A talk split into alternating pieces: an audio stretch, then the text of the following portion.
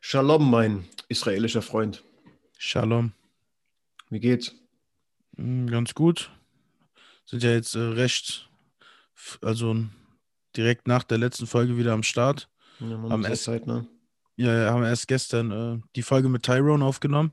Genau, auch nochmal hier ein, ein Verweis. Vielleicht gibt es ja Leute, die haben irgendwie gestern eine Nachricht von Spotify bekommen. Hier äh, neues Abo von Achteck, gibt es eine neue Folge, klicken jetzt auf die und haben verpeilt, dass es da gerade gestern auch eine neue gab. Ähm, wir Ja. haben eine Spezialfolge aufgenommen. Auf jeden Fall sehr hörenswert, finde ich. Ähm, hat Spaß gemacht, war, hat geile Einblicke irgendwie gegeben, auch nochmal so in das Leben, ähm, das äh, mit Kampfsportambitionen einhergeht. Ja, ja, finde ich auch. Also hat mir auch Spaß gemacht. Hab viel zugehört. Ähm, Tyrone hat auch einen guten Job gemacht, finde ich. Und Definitiv. nochmal Grüße raus an ihn. Und Genau, vielen. Dank auch an der Stelle nochmal. Ich Ja. bin ja, also ich habe mir zu Beginn immer die Folgen nochmal angehört. Ähm, also ganz grundsätzlich, weil ich irgendwie so Paranoia hatte, dass, ich, dass wir uns irgendwie krass versprochen haben, dass ich irgendeine Scheiße geredet habe. Aber inzwischen kann ich so ein bisschen ablegen. Die gestern dachte ich, komm, mit einem Gast höre ich mir nochmal an. Ich habe auch da wieder teilweise so. Ich wollte einmal sagen, zum Beispiel, ähm, ich wollte sowas noch ergänzen zu ihm, wollte sagen, ja, ich will jetzt, also ich will dir jetzt beim besten Willen nicht, äh, nicht sagen, dass du Unrecht hast, aber, und ich sage einfach, ich will jetzt beim besten Willen nicht sagen, dass du Recht hast, aber. Ich habe Ja. mir, ich habe auch nochmal gestern ein bisschen reingehört. Ich wollte mal gucken, äh, wie das sich so anhört mit der Quali, weil wir ja diesmal Geht. drei Also, Personen waren. Ich finde es ja. auch, also klar, wir nehmen über Zoom auf. Ähm, die Quali ist jetzt nicht ähm, die allerbeste, aber wir haben uns sowieso vorgenommen, auch in Zukunft uns wieder zusammenzusetzen und die Folgen zusammen aufzunehmen. Und ähm, ja, da werden noch einige News wahrscheinlich auf euch zukommen. Aber wir haben jetzt erstmal ein äh, altes Event zu besprechen. Viele, viele, viele News. Ja, ist echt Ähm, einiges passiert. Auf jeden Fall. Ähm, ja, keine Ahnung. Hatten wir jetzt eigentlich mal vor, dann so diese, die Tyrone-Folge ein bisschen äh, kurzfristig, also eigentlich so als Übergangslösung der letzten zwei Wochen zu, äh, zu nehmen, aber so hat es jetzt nicht geklappt. Ähm, nach wie vor. Ist ein Hobby, von daher hat sich dann ein bisschen was angehäuft. Ähm, Das Event ist auch so ein bisschen schon in der Vergangenheit liegend, aber ich glaube, die meisten Erinnerungen kriegen wir, kriegen wir ähm, nochmal rekonstruiert. Sprechen natürlich über das Event Overeem Volkov. Ähm, das begann mit zwei Kämpfern, die ich im Vorhinein nicht auf dem Schirm hatte. Ähm, Mhm. Mike Also Mike Rodriguez, Rodriguez kannte ich, glaube ich. Kampfname Slow, habe ich mich irgendwie sehr gewundert, warum man sich das. Also die meisten haben ja so einen, äh, so einen krassen Namen, der ihnen irgendwie Attribute zuspricht, die, die, man, die man irgendwie fürchten könnte oder die von mir aus lustig sind. Warum, warum gibt man sich den Kampfnamen langsam? Ähm, dachte aber, vielleicht ist es irgendwie so ein kleiner Scherz, irgendwie die Ir- Ironie, die Kampf gegen Danilo Marquez, aber ähm, ja, das höchste Tempo hat er tatsächlich nicht äh, an den Tag legen können, leider. Ähm, ich schätze, so war der Kampf eigentlich mal. Ja, glaubst du das ähm, ja, keine Ahnung. Also ich glaube, äh, so wie ich das in Erinnerung habe, hat, wurde seitens der Kommentatoren gesagt, dass es ein recht gefürchteter Standkämpfer ist, der auch äh, ein paar K.O.s schon hingelegt hat. Äh, wurde in dem Kampf aber von Sekunde null wurde ersichtlich, dass der Gameplan ist, ihn am Boden zu kontrollieren und das wurde ähm, über weite Strecken geschafft. Danilo Marquez hat den sich, ich glaube, zu Beginn ganz schnell mit einem Single Leg gepackt und äh, am Boden bearbeitet. Ich, kurz standen die auch, aber da war jetzt auch nicht so irgendwie der Fall, dass, äh, dass Rodriguez da die Oberhand gewinnen konnte und ich weiß auch nicht mehr genau wie, aber es ging wieder zum Boden und der wurde letztendlich submitted. Ähm, War zu slow einfach, ne? Also, ja. soll man dazu sagen?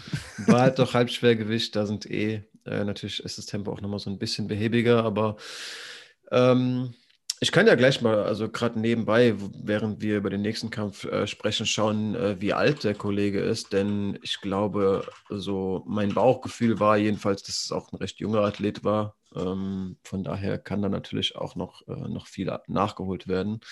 Ähm, na gut, Ja, nee, er ist keine- 32. Ja, aber geht ja noch. Also 32 ist ein ordentliches Alter, denke ich mal. Eigentlich äh, so.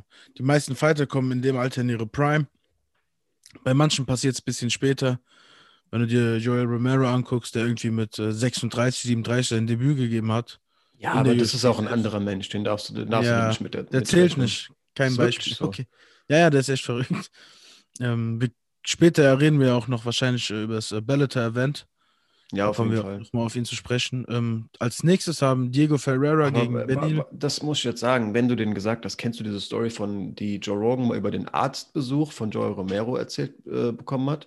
Die ist Nee. sehr, sehr verrückt. Also äh, ähm, Joe Rogan ist ja eh jemand, der auch, also ich glaube, das ist jemand, der eigentlich eher sagt, so ich mag es darüber mal zu fantasieren und jetzt nicht so todesüberzeugt von dem ganzen Kram ist, aber der beschäftigt sich ja gerne auch mal irgendwie mit Verschwörungstheorien und Aliens und was weiß ich was vom Kram. Mhm. Und der erzählt jedenfalls, dass Joel Romero in Kuba ähm, den Kampfnamen Das Experiment hatte Okay. und erzählt eine Story, dass der beim Arzt war ähm, nach einer Verletzung.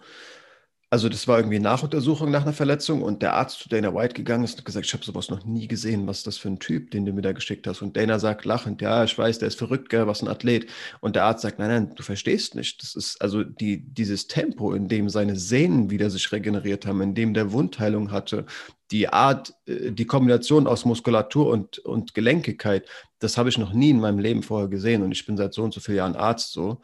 Krass. Also der scheint wirklich auch eine Genetik zu haben, die, ich sag mal vorsichtig, außergewöhnlich ist und Joe Rogan ist dann halt direkt mit, oh, das Experiment, vielleicht ist der schon irgendwie einer der ersten, wo irgendwie Genmanipulation getestet wurde. In Kuba soll da wohl auch recht viel Forschungsgeld investiert worden sein. Das wird dann natürlich vage und das, das sind so Aussagen, die man definitiv mit Vorsicht äh, genießen muss. Aber Fall. dass Joel Romero ähm, eine andere Art Mensch ist äh, wie du und ich, das steht wohl irgendwie fest. So. Sehr verrückte. Story. Also keine Ahnung, wie- alt ist der aktuell? 43, 44? irgendwie so. Ey, Irgendwie sowas. Und keine Ahnung, jeder, der den noch nicht gesehen hat, gibt's mal ein. Schaut euch den Typen an. Also keine Ahnung, ich kannst du dich an die Pressekonferenz erinnern? Wo die meinten so, wie geht's dein Bein? Und da haut er auf einmal so ein Rückwärtssalto einfach aus dem Stand er raus. an? Ja, ja, ja. Völlig verrückt. Ungedehnt, ohne, in Ja. Jeans. Ja, der, der Typ ist krass. Aber wie Ja, gesagt, Äh, lass uns zum nächsten Kampf kommen. Gerne. Ähm, wir hatten Diego Ferreira gegen Benil Dariush. Ein Genau, Kampf, auf den ich mich Ja, sehr drauf gefreut, wollte ich auch gerade sagen. extrem, also Dariush hat mich in den letzten Monaten äh, stark überzeugt. Äh, Gibt es ja richtig coole Highlights zu dem, nice Kämpfe gehabt. Ich kann mich irgendwie an diesen einen Kampf erinnern, wo er fast K.O. war und dann in den nächsten 20 Sekunden den Kampf dann durch Knockout noch gewonnen hat. War das dieser, dieser Spinning-Rückhandschlag? Äh, nee, nee, das war ein anderer. Äh, da wurde den einen, gibt er dem so eine Overhand, so eine linke und der kracht dann am Käfig zusammen und der haut, haut direkt ab, der geht gar nicht hinterher. ich kann's dir ob der später mal schicken. krasses Combat hatte, äh, Comeback hatte, aber ja. Ja, ja. Der, war auf, der hat auf jeden Fall im Jahr 2020 mehrere Highlights hingelegt. Definitiv. Also ich habe dich da komplett verstanden, dass du dich auf den gefreut hast. Ist auch so, glaube ich, so ein bisschen dieses äh, sogenannte Dark Horse oder so der Underground-Tipp, sage ich mal. Also ist jetzt auch ein bisschen banal, der ist in der Top 15, aber so für Leute, die jetzt nicht so in der Materie sind, die haben den halt noch nicht auf dem Schirm, aber der Ja. wird höher gehandelt, als sein, sein Ruf bisher ähm, in der breiten Masse ist zumindest Auf jeden Fall. war ein Rematch. Ähm, den ersten Kampf hat er auch schon gewonnen, aber das war wohl auch eine umstrittene Schlacht. Hat im Vorhinein gesagt, ich will äh, auf jeden Fall jedem Matchmaker zeigen, dass das ein großes Mismatch ist, mich nochmal gegen den in den Ring zu setzen ähm, und keine Zweifel äh, zu lassen, dass ich mit Abstand besser bin. Ähm, sind wohl beides, habe ich auch so im Laufe des Kampfs mitbekommen, äh, äh, Kämpfer, die aus dem BJJ kommen, da irgendwie schon äh, lange Fuß gefasst haben und eben im, im Stand-up nachgearbeitet haben. Ähm, aber so dominant, wie er sich das vorgenommen hat, wurde es wieder nicht. Nee, fand ich auch nicht. Also es war ein guter Kampf. Diego Ferreira ist jetzt auch kein äh, Niemand, ist auch ein starker Fighter. Aber ähm, das, was er versprochen hat, hat er nicht gezeigt. Also ich fände es gar nicht schlimm, wenn er es nicht vorher so angepriesen hätte. Ähm, war ein guter Kampf, gut anzuschauen. Aber wie du schon sagst, also äh, da war jetzt nicht um Klassen besser unbedingt. Nee, finde ich auch nicht.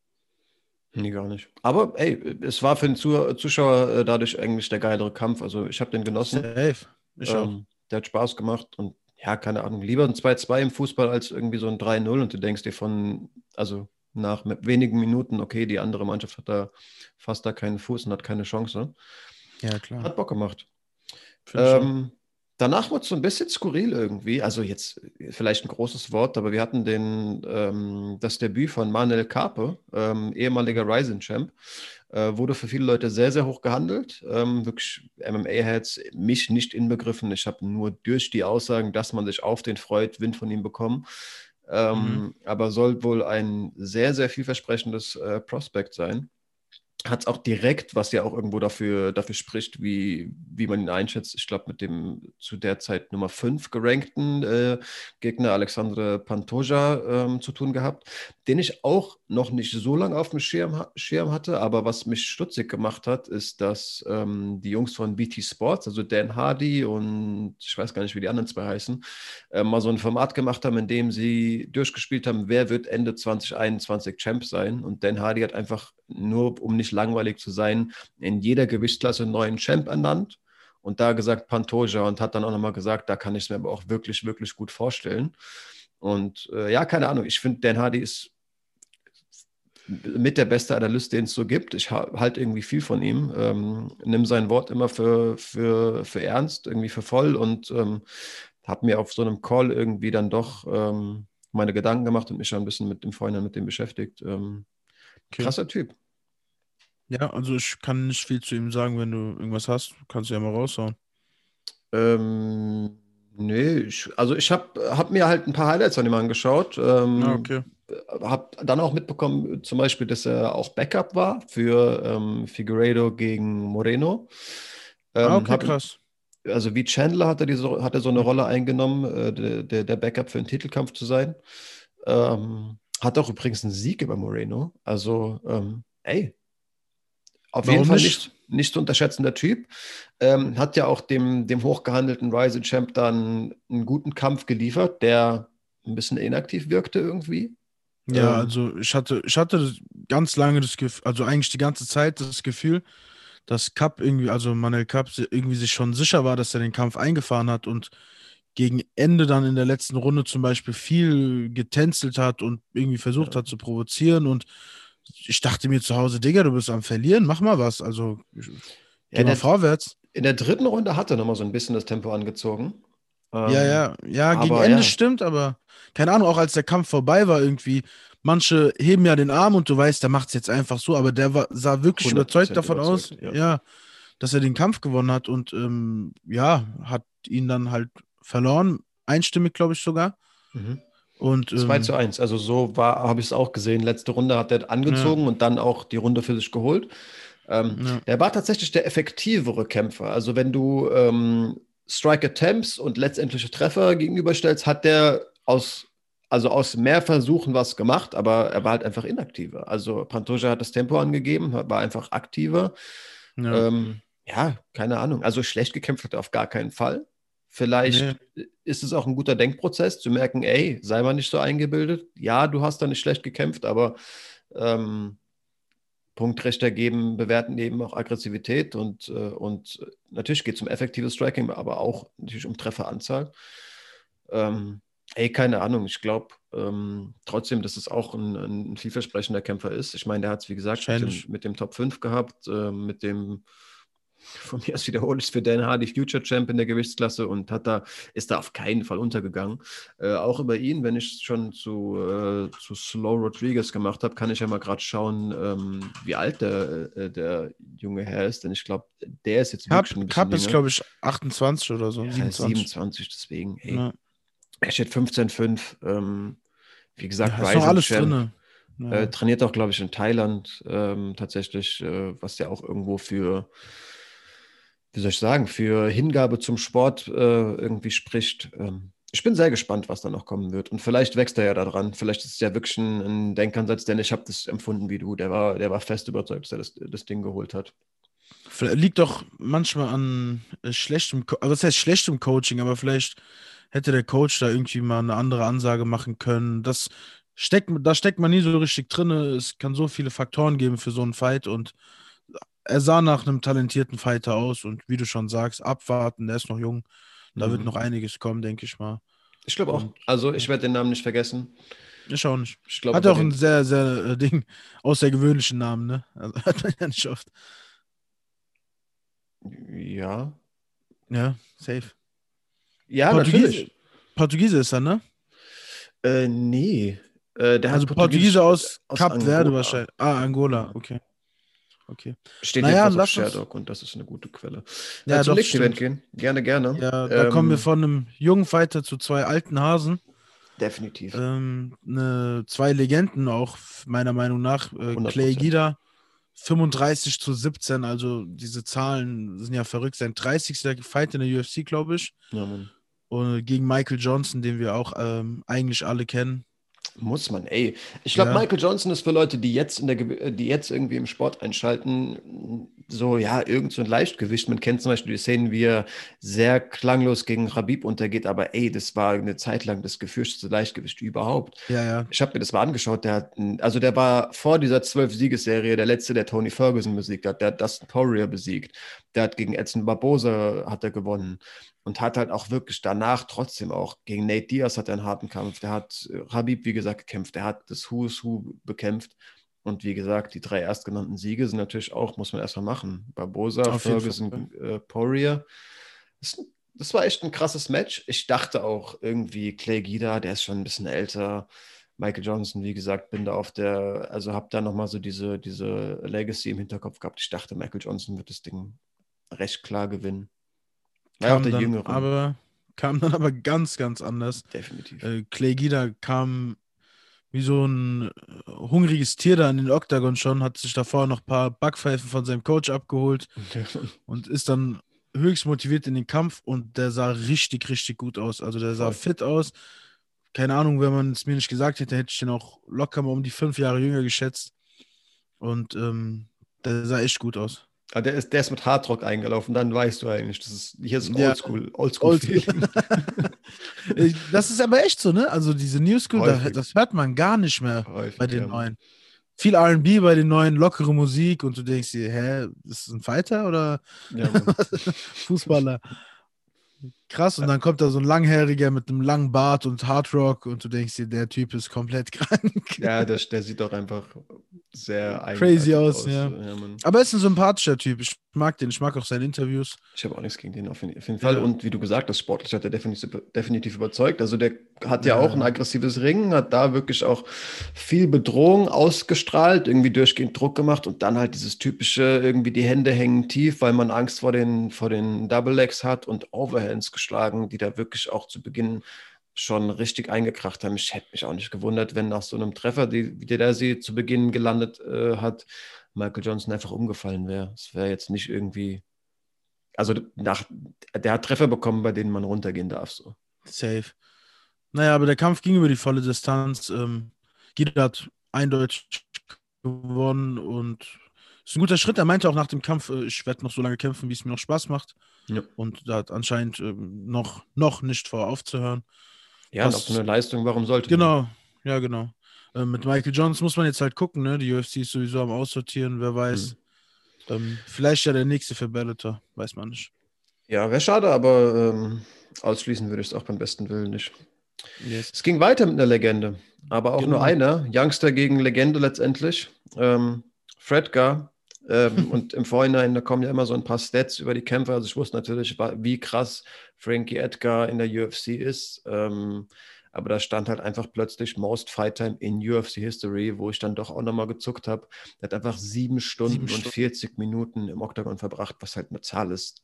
Ach du Scheiße, so. Ähm, das war, wie gesagt, 47 ähm, war, war die Zeit vor seinem Kampf und er hat leider Gottes nicht allzu viel draufgepackt. Ja, genau 28 Sekunden kamen dann dazu. Ähm, hat einen sehr, sehr, sehr harten Knockout bekommen. Ähm, ich bin auch kurz zu Hause aufgesprungen, um ehrlich zu sein. Also hat einen Flying Knee bekommen, ist direkt zusammengekrampft, lag am Boden mit seinen Fuß, mit seinen Zehen irgendwie verkrampft. Und du hast schon gesehen, der Typ ist gerade in einer ganz, ganz anderen Welt. Ja. Ähm, habe auch Szenen gesehen, wie Usman und so sich den Fight angeguckt haben. Bei Embedded Mhm, hast Embedded, du ja. wahrscheinlich Mhm. auch gesehen. Und ja, da sind alle, also jeder weiß ähm, von den Fightern, aber auch wir, wenn du sowas siehst, so, ey, das war schon ziemlich hart und äh, Edgar ist ja auch nicht mehr der Jüngste. Ich weiß nicht, ob so ein Knockout dem wirklich so gut tut. Wem tut's das? Also man hat halt vor allem auch Ja. selbst bei der Urteilsverkündung dann gesehen, das hat er ja sogar im Interview gesagt, nicht mal Corey Sandhagen konnte sich da so richtig drüber freuen. Also er hat ja auch gesagt, so das das Business, aber es tut irgendwie auch, tut mir leid, dass es genau Frankie Edgar sein muss, bei dem ich das Knie so sauber treffe. Ähm, es war beim besten Willen kein Glück, das war super getimed. Ja, ja. Ähm, eindrucksvoller Knockout. Ich meine, überleg mal, wie der davor ähm, Moraes ausgenockt hat. Jetzt das Highlight, Back-to-Back, -back, solche Knockouts, der macht auf jeden Fall, also der, der scheint an dem, ähm, an dem der arbeitet an seinem Highlight Reel. Aljamain so. Sterling, das suche ich. An dem Aljamain Sterling Sieg scheint sich da nicht allzu lange irgendwie von, von äh, zurückschlagen äh, zu lassen. Also der kommt fast motivierter, motivierter vor seitdem. Ähm, ja, krasses, krasser Typ. Äh, auf jeden Fall definitiv da ganz oben in der Gewichtsklasse gefestigt. Das wird ja jetzt auch so ein bisschen überlegt, ob der vielleicht gegen TJ, ob der den willkommen heißt. Ähm, kennen sich wohl auch aus dem Gym, wie ich jetzt mitbekommen habe. Ähm, der ja aber eher gegen José Aldo kämpfen will. Aber ich bin mal gespannt, gegen wen Corey Sandhagen als nächstes ähm, kämpft, denn wie gesagt, Moraes ausgenockt, jetzt Frankie Edgar ausgenockt. Davor ja auch um den Titelspot mit Aljamain gekämpft. Ähm, ey. Aber gegen Sterling kann man auch mal verlieren, ne? Und ähm, ja, abwarten. Ich, es nagt schon an ihm. Also, der hat ja auch gesagt, ich war damals auch nochmal ein anderer Typ. Ähm, das, das würde nicht nochmal so passieren. Ähm, ich sehe es gerne. Hast, du, das, hast du den Interviewausschnitt mit Brad, Brad Okamoto von Frankie Edgar gesehen? Der hat da beschrieben, wie er, wie er ähm, in der Sekunde nach dem Knockout ähm, keine Ahnung mehr hatte, was abgeht. Also der meinte, ja, okay, mir wurde dann an den Bildern, die ich sehe, also ne, Lichter, Refs und so, klar, ich habe offenbar gekämpft, aber wurde dann irgendwie auch so gefragt, äh, Frankie, welchen Monat haben wir? Der so, keine Ahnung, November, Dezember, so kein Schimmer, wo er ist. Er wusste nicht, gegen wen er gekämpft hat, er wusste nicht mehr, dass er gekämpft hat. Er hatte so, also gesagt, die Erinnerungen waren komplett weg. Und dann ähm, wurde er wohl irgendwie ähm, erst auf dem, im Krankenwagen selbst, also nach so einem, nach so einer, solchen Fragen, solchen Antworten wird halt klar, auf jeden Fall Gehirnschäden, so, der muss sofort ins Krankenhaus so. Und wurde dann auf dem Weg ins Krankenhaus irgendwie gefragt, Frankie, welchen Tag im Februar haben wir? Und dazu gesagt, das war dann direkt so, da kamen die Erinnerungen zurück, der konnte direkt sagen, was war das, der sechste so. Und dann hat er gesagt, dann konnte ich mich auch langsam wieder erinnern. Natürlich war es Corey Sandhagen, ah ja, die Vorbereitung, ach so, stimmt der Weg zum, zum Stadion, aber halt auch der Kampf ist komplett weg schon beängstigend, so irgendwie so eine Erzählung. Extrem. Mhm. Ich weiß halt nicht, denkst du, denkst du, der kommt nochmal zurück? Ja, also er wirkte gar nicht so, als ob ihn das, also er hat es nicht so super schockiert oder so erzählt. Das sind halt die Inhalte, die mich schockieren, wie er so sagt, ja, das gehört dazu, ja, ja. das mache ich mein Leben lang so. Aber ist halt irgendwie nicht vorstellbar. Also in, ich war tatsächlich zweimal so minimale Kleinstmomente K.O. Ähm, aber ich wusste, wo ich war, ich wusste, was passiert ist. Ich bin halt so aus, okay, mir war kurz schwarz vor Augen aufgewacht.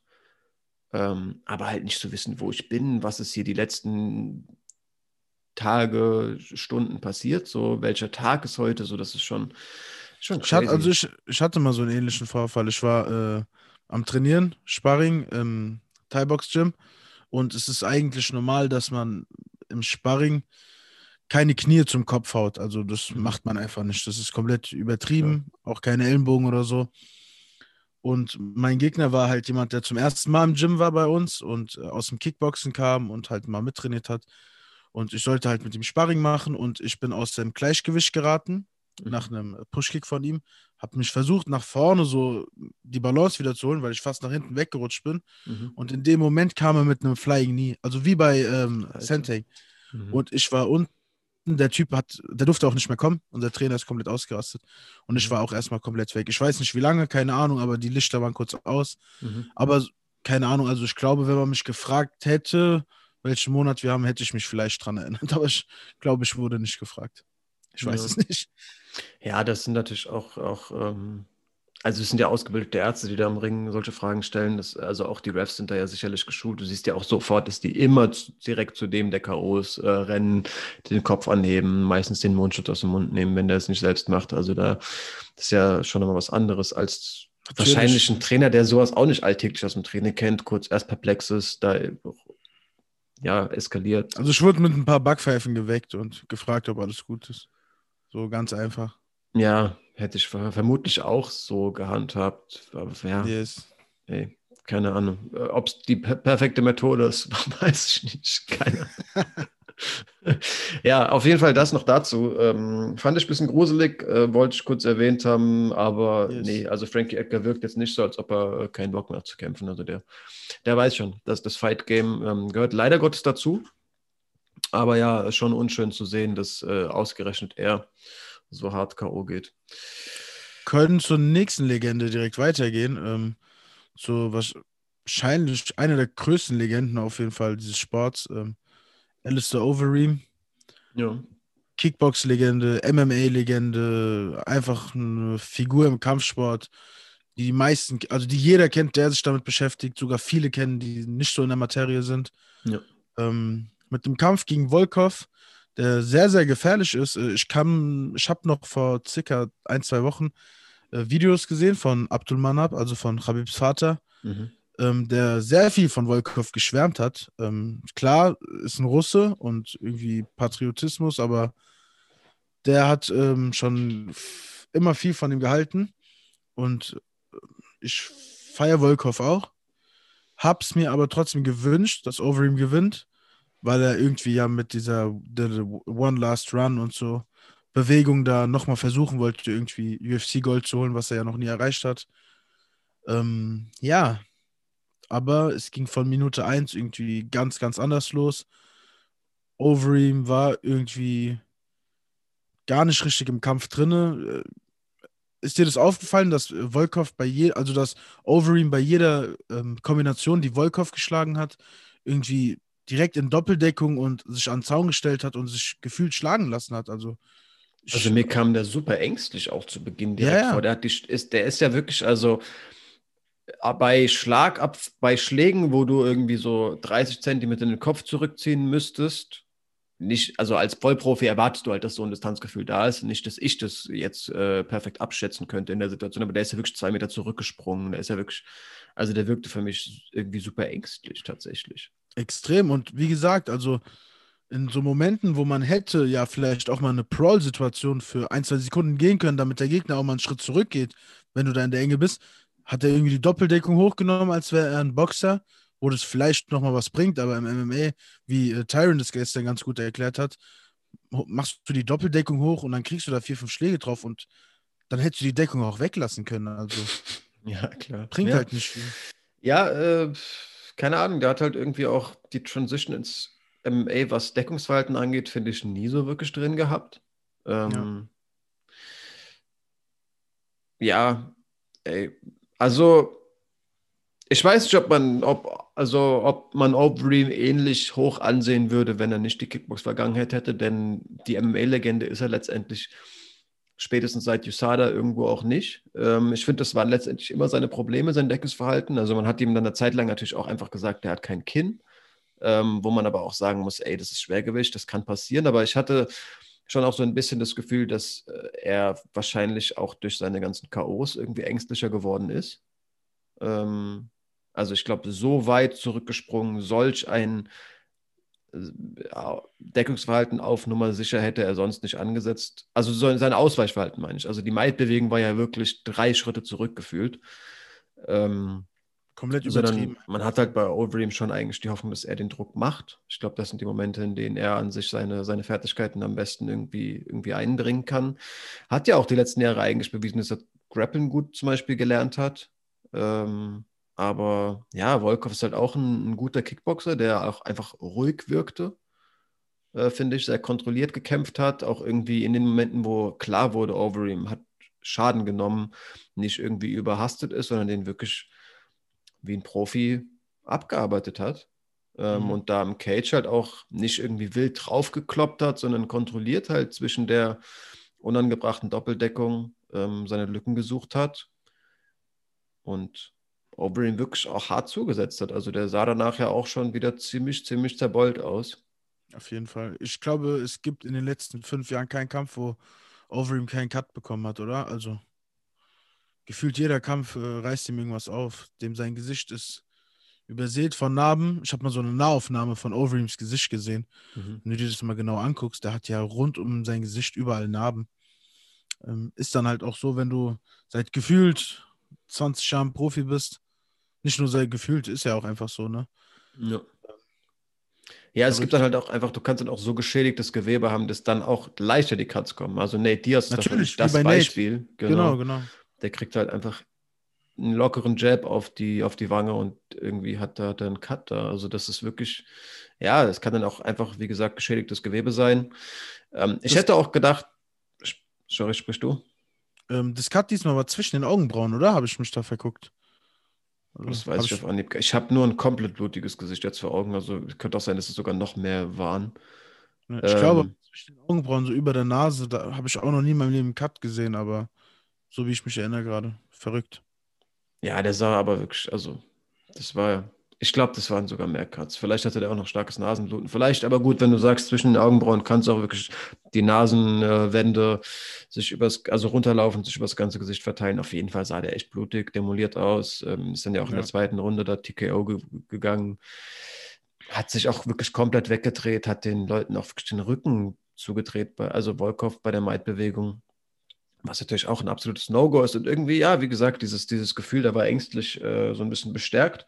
Ich hätte auch tatsächlich gedacht, nach so einer Niederlage beendet er bereits seine Karriere. Also, wie du gesagt hast, One Last Run. Hat dann ähm, im Interview nichts dazu gesagt. Und ich habe mal in unsere Notizen seinen Tweet danach äh, Ja, ja, ähm, lese es gerade. gepostet, wie er dann doch schreibt. Also, na, natürlich erstmal Zeit mit der Familie. Ähm, äh, verheilen und so, aber dann hat er geschrieben, I'll be back in the gym soon, though.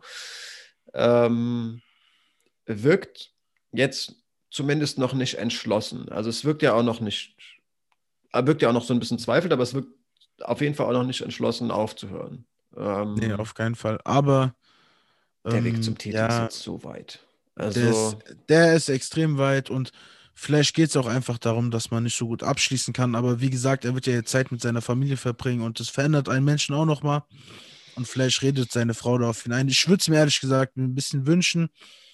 Das soll nicht in so eine Anderson Silva Richtung gehen. Also, wie du schon sagst, Overeem war nie der krasseste MMA-Fighter, aber trotzdem eine riesige Figur des Sports. Und ähm, ja, äh, wenn er jetzt aufhört, dann hat er trotzdem eine sehr, sehr schöne Karriere gehabt. Und keine Ahnung, wenn der ein Gym irgendwo in Amsterdam hat, was er ja auch, glaube ich, hat, wird er sein ganzes Leben lang äh, mit dem Kampfsport da irgendwie ganz gut um die Runden kommen, denke ich. Und ja, 100 ist ja auch einer der bestbezahlten Fighter, die es gibt.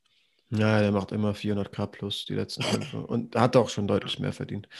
Äh, Ja. Super, super krass. Ähm, Ngannou von hat ja auch was, äh, Ngannou hat ja auch was äh, getwittert zum Kampf Ja, und äh, meinte ja, ähm, good job, Volkov. You're now playing on the big man field. Be careful, it's slippery. mhm. Und, ähm, dann die kam Antwort Volkov, sehr. ja, und dann kam Volkovs Antwort: Here in Russia, it's slippery for nine months a year, so I got used to it. Kleine Stichelei im Internet. Ja, Und- aber nicht, es war ja nicht, nicht, ähm, war jetzt nicht Nee, auf eklig. lustig, also mit Humor. Genau. Ja, Nee, nee, also wenn die sich sehen, dann äh, geben sie sich Check und äh, lachen darüber, denke ich mal. ich glaube auch, ja. Ja, und ähm, aber keine Ahnung, ich würde mir kein Twitter-Beef mit Ngannou gönnen. aber Volkov kann mit einer breiten Brust aus dem Kampf gehen und ähm, Definitiv. der ist auf jeden Fall auch jetzt oben gefestigt erstmal. Und im Schwergewicht ist ja eh erstmal aktuell die Frage, wann ist John Jones ready? Ähm, Ngannou, Stipe steht ja endlich, reden wir ja auch gleich drüber.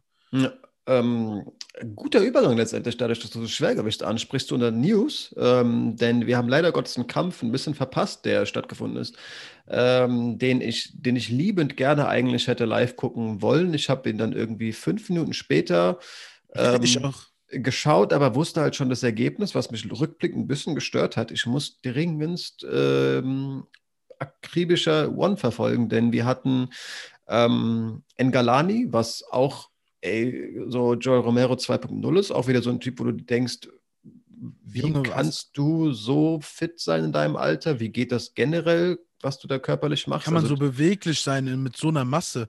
ja. Also der macht ja so langsame Flickflacks einfach.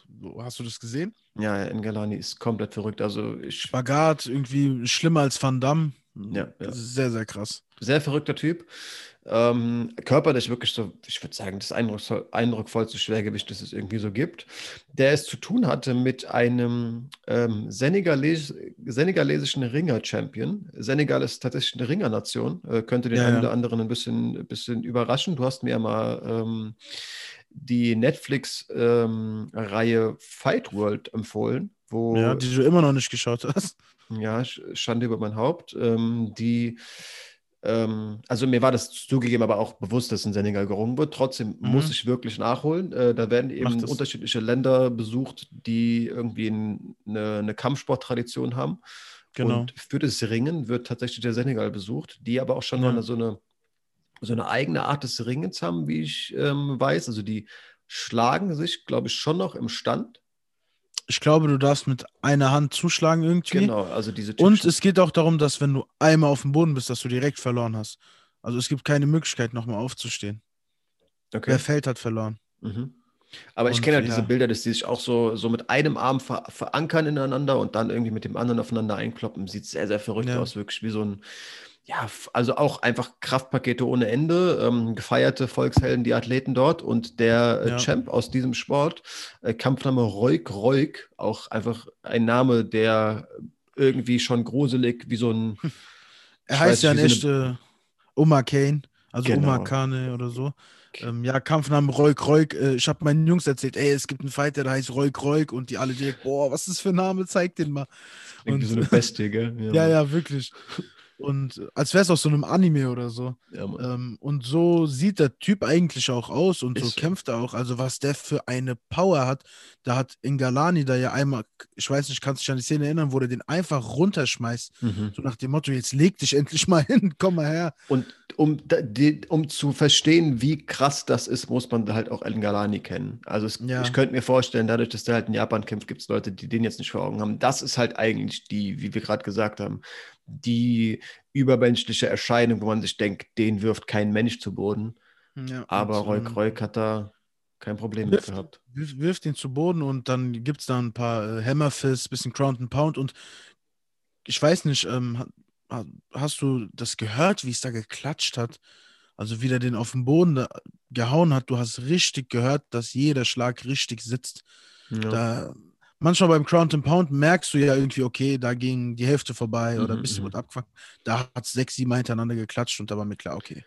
Ja, der hatte so eine Situation, wo, man, wo sich Engelani hätte wegdrehen müssen. Ne? Und da wirklich, ja, ich weiß jetzt, wo du es nochmal sagst, so, hatte er so eine Schlagabfolge, immer die gleiche Hand gegen, gegen das Gesicht bekommen. Ja, äh, ja genau. war aber ein sehr respektvoller Umgang. Das wurde dann ja auch am Boden ähm, beendet und Roy Kreuk springt da nicht auf und jubelt, sondern geht zum Gegner, ähm, spricht äh, ein paar irgendwie versöhnliche Worte mit ihm. Ob man yes. die als Verlierender da wirklich hören will, dazu hat äh, Michael Chandler zum Beispiel letztens auch was gesagt, wo der gesagt hat, ich finde es fast schon respektvoll. Also wenn ich verloren habe, da will ich mit keinem irgendwas hören. Geh weg, feier deinen Sieg, lass mich in Ruhe, ich bin da pisst. Aber äh, eigentlich sind es Bilder, die ich persönlich ganz gern sehe. Ähm, ich, ich glaub, eigentlich auch, aber ich kann es verstehen, wenn man es in dem Moment eigentlich nicht braucht, aber ich denke, im Nachhinein freut sich da jeder drüber. Wollte ich gerade sagen. Ich glaube, mit ein bisschen Distanz wird Ngalani das schon wertschätzen können. Ähm, und ja, man darf gespannt sein, wie, wie Roik Roik in Japan aufräumt. Ähm, auf jeden Fall jemand, den man ähm, auf dem Schirm haben sollte. Ich weiß, das Gut ist jetzt noch ewig am yes. 7. April ein, ein geiles One-Event ist, aber ich muss da wirklich mal ein bisschen akribischer hinterher sein. Also da sind halt Eddie Alvarez, ähm, Demetrius Johnson alle auf einer Karte. Hm. Nice. Aber ja, Aber das ist vielleicht, ja noch ein bisschen. Ja, ja. Genau, könnt ihr euch trotzdem mal in euren Terminkalender schreiben. Doch auch in der UFC geht es weiter. Wir haben ein paar Kämpfe, die wirklich äh, richtig Spaß machen, also inzwischen offiziell. Wir haben. Also ich lese gerade Till vs. Vettori am 10. April. Mhm. Ähm, boah, da freue ich mich richtig drauf. Also keine Ahnung, jeder, der sich an Vettoris letzten Fight erinnert, gegen äh, Hermansson, das war schon ein richtig, richtig guter Auftritt. Vettori gegen Darren Till. Ja, Mann, gegen Darren Till, einer von äh, Flo's äh, Lieblingsfightern, den ich mittlerweile auch in mein Herz geschlossen habe. Als Menschen der, aber vor allem, gell? Nicht, nicht mal so sehr als Fighter, ja, sondern einfach als Typen. Ja, voll. Ja, also der, der ist, also ich kann es verstehen, wenn man sagt, ich mag den Typ nicht. Mhm, kenne ich, ich, auch, ein, zwei, ich kenne auch ein, zwei Leute, die den gar nicht mögen, die zu mir sagen, ey, voll der Idiot. Aber das ist bei jedem so, der ein bisschen polarisiert, ne? Also ein Connor hat auch äh, viele Hater, beispielsweise. Feiere ich äh, wie gesagt, gegen Vittoria Europäer. Bin sehr gespannt auf den Fight. Ist aber ich nur einer von vielen. Ich sehe hier gerade eine riesige Liste, ne? Ja, wir haben einiges. Äh, es wird auf jeden Fall, das wird krass, das Ding. Da freue ich mich echt sehr drauf. Ähm, wir haben eine Woche später ähm, das Main Event offiziell und zwar haben wir ähm, Whittaker gegen Paulo Costa. Ähm, auch ein sehr, sehr krasses Ding. Whittaker kriegt einfach die körperlichen Monster, hat ja zwei Schlachten mit dem eben thematisierten Joy Romero hinter sich und jetzt muss er das nächste Monster, der äh, sicherlich auch Hunger hat ohne Ende. äh, bekämpfen. Der sich auch beweisen muss wieder, ne? Also da hat einen harten Rückschritt gemacht mit dem Kampf gegen Adesanya. Wenn du so einen Kampf verlierst, ist ja halb so wild, aber wenn du den verlierst, ohne wirklich eine Sekunde Gefahr auszustrahlen, dann ist dein Ruf schon ein bisschen geschädigt. Auf jeden Fall. Und kämpft dann gegen Whittaker, der brandgefährlich ist. Ähm, mal schauen, ich könnte es mir theoretisch vorstellen, dass es ein enger Fight wird, aber mal sehen. Whittaker sah sehr gut aus in den letzten Fights. Whittaker sieht letztendlich immer gut aus. Ich meine, okay, gegen Adesanya auch ja. nicht, aber besser als Costa. Auf jeden Fall. Ja, ähm, ey, ich bin sehr, sehr gespannt. Ähm, ich glaube, technisch besser ist Whittaker schon, aber du darfst ja auch nicht unterschätzen, was in der Zeit immer gearbeitet wird. Also die Leute ähm, sind nicht faul.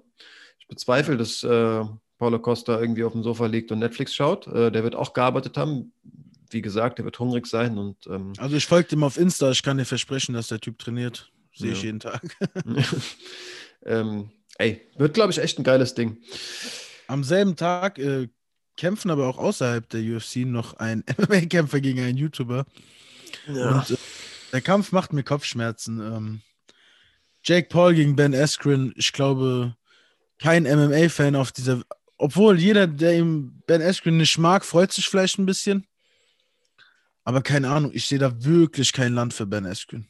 Null. Also Jake Paul ist ein YouTuber, klar, in erster Linie, aber man hat ja jetzt schon ein paar Fights von ihm gesehen und der Typ kann schon ein bisschen boxen. Ähm, und Ben Askren halt gar nicht. Also Ja. null. Ja, das ist halt echt das Ding. Also Diese Ben Videos, Askren wo er da hat am Samstag steht, ne? traurig. Was war denn das?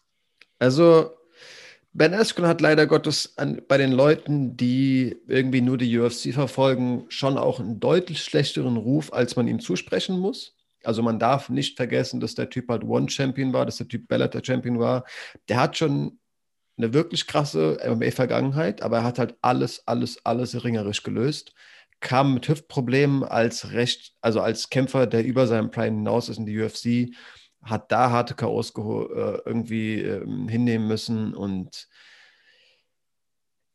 ja, oder was heißt K.O.s? Ein K.O. halt den angesprochenen gegen Masvidal, Und der hat halt submitted einmal. Genau. Von David Meyer. von, von Damien Maya besiegt. Ich weiß, weiß echt nicht, Submission, das weiß ich. Ja, stimmt, stimmt. Ja, Ja, ja. na klar, der wurde ohnmächtig, richtig sogar. Ja, Ja. genau. Ähm, ja, zeigt natürlich auch, dass er schon so ein Champions-Mindset hat. Also der Typ kennt kein Aufgeben. Das hat man gegen Robbie Lawler gesehen. Das hat man daran gesehen, dass er sich äh, submitten lässt. Und das sieht man auch in, in Schlachten, die der, die der eben bei angesprochenen Veranstaltungen, wo er Champ war, äh, hinter sich hat. Ich habe auch schon Stimmen gehört, die sagen, das ist halt ein Champion -Mind Champions-Mindset und der wird, das wird ihm einen Sieg gegen Jake Paul holen. Aber ich kann es mir irgendwie auch gar nicht vorstellen. Also Die, Sache, die Sache ist die, ich, wenn ich so einen Kampf lese, dann rede ich viel weniger über Champion-Mindset als über Portemonnaie voll machen. Also keine Ahnung. sowieso. Jake Paul, Ben Askren wird kein Boxweltmeister mehr, egal was passiert. Und ähm, ja, Jake Paul bringt halt eine riesige Community mit. Der Kampf wird sich wahrscheinlich sehr, sehr gut verkaufen. Ich weiß nicht, wird er auf The Zone laufen? Wahrscheinlich schon.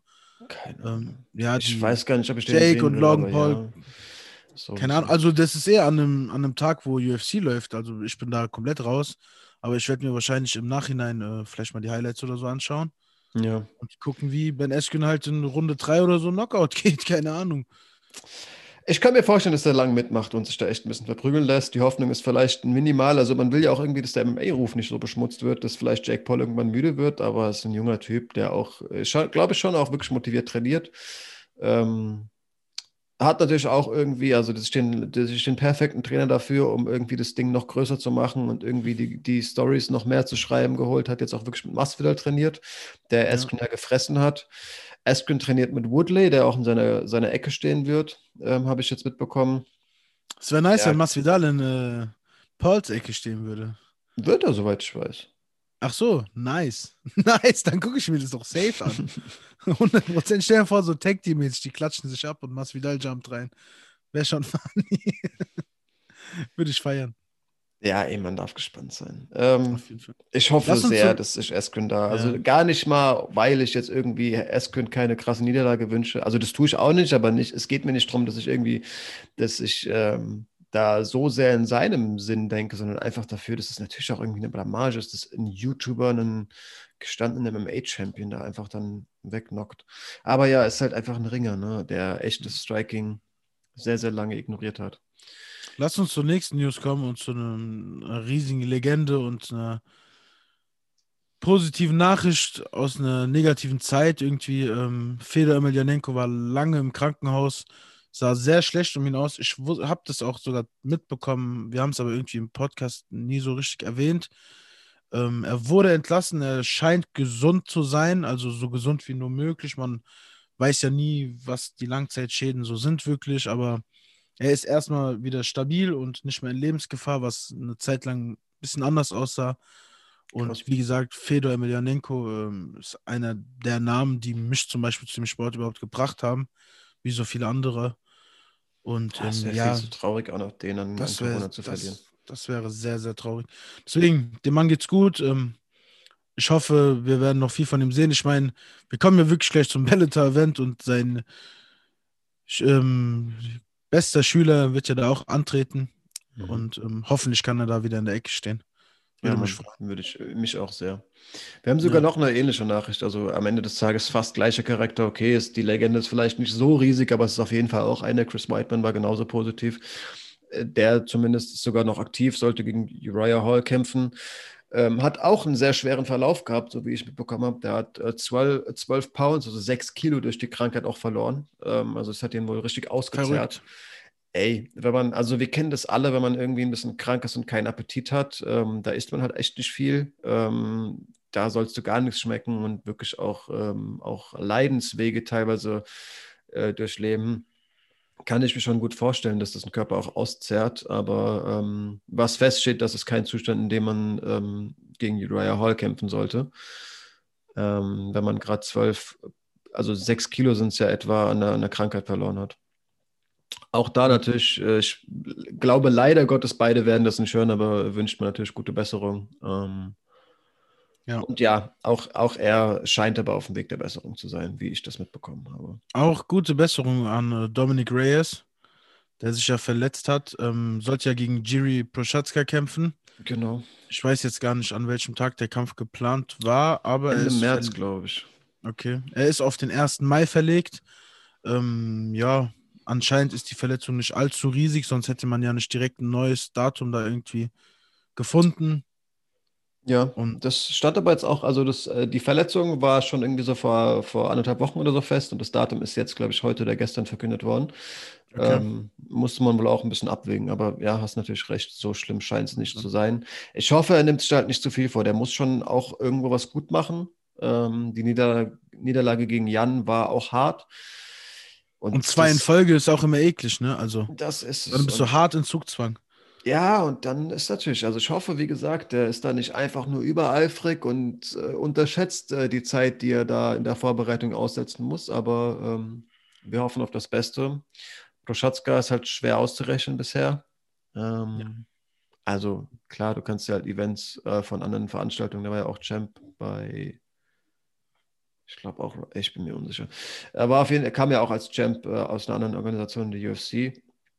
Aber ja, in jüngster Vergangenheit war er jetzt auch erstmal inaktiv. Aber der sah auf jeden Fall gegen Özdemir sehr, sehr, sehr gefährlich aus. Man darf gespannt sein. Ähm, ja. Noch eine Nachricht, die mich irgendwie auch so ein bisschen überrascht hat und irgendwie aus dem Kopfschütteln nicht, nicht rausgeholt hat. Wir hatten ja, ich glaube, in unserer vorletzten Folge die nervige Nachricht von Ottman Asaita, der ja irgendwie seinen Namen nicht gerade mit Ruhm äh, irgendwie ähm, beschmückt hat. Ähm, und sein Bruder Abu Azatai ist ja genauso in der UFC, ähm, der ja eigentlich ähm, zu dem Event, zu dem Buckley seinen ähm, Knockout hingelegt hat, äh, das ihn weltbekannt gemacht hat, der ihn weltbekannt gemacht hat, sollte ja eigentlich mal Abu Azatai gegen ihn kämpfen. Ähm, der Kampf wurde dann plötzlich ähm, gecancelt. Es war nicht klar, warum. Und ähm, Barclay hat halt, boah, wen hatten der so weggetreten? Ich weiß nicht, jedenfalls seinen Kampf dann so eindrucksvoll gewonnen und äh, eben Geschichte geschrieben. Ähm, inzwischen ist klar, warum Abu Azaitar da nicht antreten durfte. Es war keine Verletzung, wie ich dann einfach mal gemutmaßt hätte. Es war ja auch schon Zeiten von Covid, vielleicht hätte es auch das sein können, aber es wurde klar, der wurde positiv getestet. Das kam jetzt erst raus. Ähm, ist deswegen damals nicht angetreten und äh, jetzt aber auch im März schon wieder frei, was glaube ich dafür spricht, dass es wohl nicht eine der hochgehandelten, allzu hart verurteilten Dopingmittel war. Ja. Trotzdem moralisch fraglich und ähm, ja, der Name Asaitar wird irgendwie nicht gerade reingewaschen, sondern irgendwie ein bisschen, ist jetzt hart gesagt, der Name wird beschmutzt, aber ne, der, also der Ruf wird nicht besser irgendwie. Ja, Auch also Abu hat offenbar Scheiße gebaut. in den letzten Wochen sind halt ein paar negative Sachen passiert. Ich war vor circa zwei Tagen war ich auf äh, Clubhouse mit einem Freund unterwegs und ähm, sind dann in so einen Raum reingegangen, wo die Asaitars selbst drinne waren. Mhm. Und ähm, ich weiß nicht, du kennst dich ja mit der App nicht so gut aus. Es gibt einmal einen Moment, wo man in der App halt als Zuhörer unten ist und nicht wirklich, also man kann nichts sagen. Mhm. Und dann kannst du sozusagen dich melden, die Hand heben und dann wirst du hochgerufen. Und dann kannst du halt was sagen. Und mein Kollege ist tatsächlich nach oben gegangen und hat dem Ottmann äh, ganz provokant einfach gefragt, was denn da los war. Mhm. Und ähm, der wollte halt nicht wirklich darauf antworten, meinte aber dann am Ende seine Aussage, dass es nicht mehr lange dauert, bis man ihn wieder in der UFC sehen wird. Ähm, hat er dann einfach mal so behauptet. Weil wie viel da jetzt dran ist, ähm, kann man nicht sagen, aber er scheint sehr sicher zu sein, dass er noch eine Chance kriegt. Mal sehen. Mal sehen. Voll die Insider-Infos hier. Ähm, ja, äh, auf jeden Fall wird man, wird man das sehen, ob es so ist oder nicht. Äh, was halt trotzdem nicht mehr wegzuändern, äh, nicht mehr zu ändern ist, sind halt diese zwei negativen Schlagzeilen. Vielleicht können die ja irgendwie in ein richtiges Licht gerückt werden. Ähm, aber ich werde halt, egal welche Aussage, vermutlich mit Misstrauen begegnen. Also, keine Ahnung, Mann. Mich stört auf jeden Fall. Ähm, irgendwie sind es ja auch Vertreter der, MMA, äh, der deutschen MMA-Community. Ähm, Doping ist eh für mich so eine Sache. Ich habe es mir auch bei Overeem gerade ver, verkniffen, aber es ist auch für mich ein Grund, warum ich irgendwie, irgendwie nie der riesigste Overeem-Fan war. Dann von mir aus sage ich es hiermit. Ähm, ist ja auch eine, ein Thema, das man, das man offen aussprechen kann. Also der hat halt körperliche Veränderungen mitgemacht, die einfach durch kein Training der Welt zu erzielen sind. Wurde dann ja auch mal so ganz direkt einfach provokant gefragt wie kann es sein, dass du dich in den letzten halben, in dem letzten halben Jahr so körperlich verändert hast und der dann einfach sagt, ich habe meine Ernährung umgestellt, ich esse irgendwie achtmal am Tag Pferdefleisch, wo ich mir auch denke, ja, Junge, halt's Maul, so sag dann halt nichts, so anstatt mir so eine Scheiße zu erzählen. Kein Plan. Ich finde Doping irgendwie ekelhaft. Ich weiß nicht. Es ist halt einfach unfair, es ist unsportlich. Ähm, Letztens naja. einen lustigen Meme gesehen. Ähm, wenn Doping im Kampfsport verboten ist, warum darf man sich auf einem Schönheitswettbewerb dann schminken? Fand ich ganz lustig kurz. Es dürfen halt alle. ja. Ja. ja. Ich, der ist echt nicht schlecht, aber ne, das Prinzip ist natürlich ein anderes. Du kannst dich halt, kannst dich halt schminken, wie, also jeder darf sich schminken. Kein Plan. Äh, lass uns das trotzdem abschließen. Ich hoffe ja auch, dass wir die Asaitas irgendwo dann wieder sehen. Ich hoffe ja, dass man das irgendwie auch wieder richtig rücken kann. Vielleicht kommt ja wirklich irgendwie was bei raus, äh, das Würde mich auch freuen. persönlich Also, ist und ähm, Dass sie talentiert sind, ähm, kann man ja nicht absprechen. Ne? Also, das wäre ja eine Bereicherung für den Sport an sich, gerade auf deutschem Boden so. Und würde mich freuen, wenn die da zurückkommen und ähm, mit anderen Schlagzeilen irgendwie auf sich aufmerksam machen. definitiv. Für mich, das dann nochmal negativ, hat halt, glaube ich, so ein kleines Hindernis, äh, Vollblut-Fan zu werden. Ähm, auf jeden Fall mit sich gebracht. Naja. Nächstes Thema: Dustin Poirier ähm, meinte, ähm, es ganz cool, irgendwie mal näher an seinem äh, natürlichen Gewicht zu kämpfen. Meinte ja auch irgendwie nach dem Connor-Kampf so, der hat keinen Bock mehr auf alles drumherum. Also das Kämpfen an sich macht ihm Spaß, aber alles, was so davor passiert, irgendwie nicht mehr. Ja, es war halt eine Antwort auch ähm, Mhm. auf Nate Diaz, der vorher ähm, getwittert hat, I'm a, uh, 170 uh, Pound Soldier. Also ich bin ein Weltergewicht. Ähm, ich habe tatsächlich auch mal hier im Podcast gesagt, ich kann mir am besten nicht vorstellen, wie der ins Leichtgewicht cuttet. Dafür ist er einfach nicht athletisch genug, dafür trägt er zu viel Fett mit sich, dafür ist er, glaube ich, nicht der, der Vollblutsportler, was ja, Athletik, was einfach wirklich das, das sich sportlich trainieren und nicht nur die kampfsporttechnischen äh, Techniken aneignen angeht. Ähm, hat jetzt letztens auch tatsächlich ein Interview mit Helwani rausgebracht, wo er das auch nochmal bestärkt und einfach Poirier, Oliveira, äh, also ja, die beiden fordert, die beide halt aus einer Siegesserie kommen. Wurde dann irgendwie auch angesprochen, ob er sich nicht zu wem hat er Nein gesagt? Ferguson, glaube ich, vorstellen kann. Er gesagt, nee, ich will keinen, der gerade verloren hat. Wo ich mir auch denke, Bro, du hast selbst gerade richtig krass verloren. so, ich weiß nicht. Äh, aber ja, seine Aussagen waren, ich will zwei Leichtgewichte im, im Weltergewicht, auf keinen Fall Leichtgewicht, das mache ich nicht mehr. Hat er da auch nochmal bestätigt und äh, Poirier bezieht sich mit dem Tweet auf äh, dieses Interview. Er hat gesagt, ey, klingt doch eigentlich nicht schlecht. Ja, also ich, ich fände es cool, aber muss man halt gucken, wie Nate so aktuell drauf ist. Hat mich gegen Masvidal nicht, Gar niemanden nicht. überzeugt. Und muss man halt gucken, in was für einem mentalen Zustand Nate Diaz ist. Also er ist ein herausragender Grappler, aber gegen einen wie Dustin, der einfach aktuell so extrem gut aussieht und wahrscheinlich irgendwie für mich auch der ungekrönte Champ ist im Leichtgewicht aktuell. Schweres Thema und ähm, ja, ich hätte lieber Dustin gegen äh, Chandler gesehen, worauf Dustin ja eindeutig gar keine Lust hat.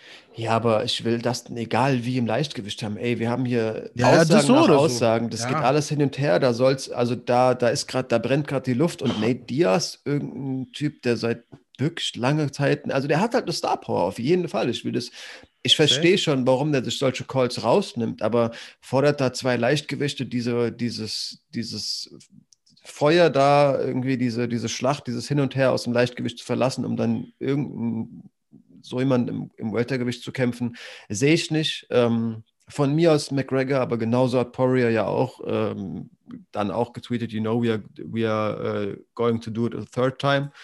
Ähm, steht halt kein Datum dran, aber Poirier ist eh irgendwie politisch, also wenn es da um, um Fightpolitik äh, geht, so ein bisschen hin und her. Wie du gesagt hast, Chandler hat da keinen Bock, hat dann aber auch gesagt, wenn sie Chandler um den Titel kämpfen woll, äh, sehen wollen, dann trete ich einen Schritt zurück und schaue mir das erstmal an.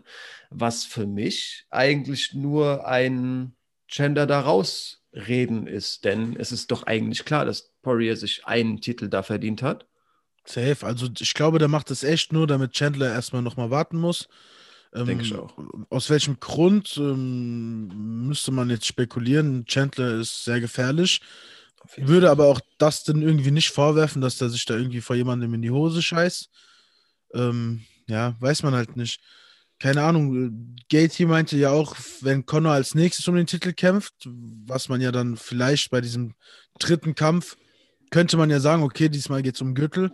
Dann meint Justin halt, wenn Connor als nächstes um den Gürtel kämpft, dann bin ich raus. Also dann kämpfe ich in der UFC nicht mehr.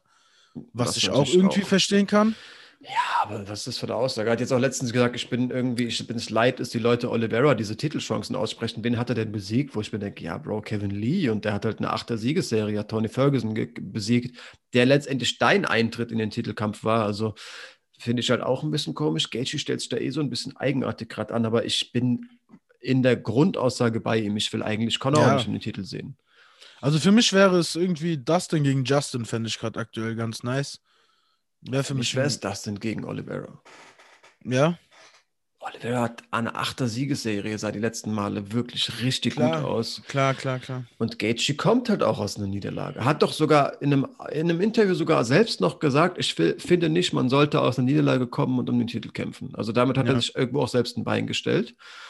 Chandler hat es halt, halt auch gerade schwer, einen Gegner zu finden. Charles hat ihn offenbar auch abgelehnt. Ähm, auch weil es wohl sehr kurzfristig geplant oder vorgeschlagen wurde, was ich dann auch verstehen kann. Also auf Chandler muss man sich vorbereiten, aber also wenn ich, ich es mir echt aussuchen darf, dann sehe ich um den Titel ähm, Poirier Oliveira und sehe Gaethje und Chandler ähm, um die nächste Titelchance zu kämpfen.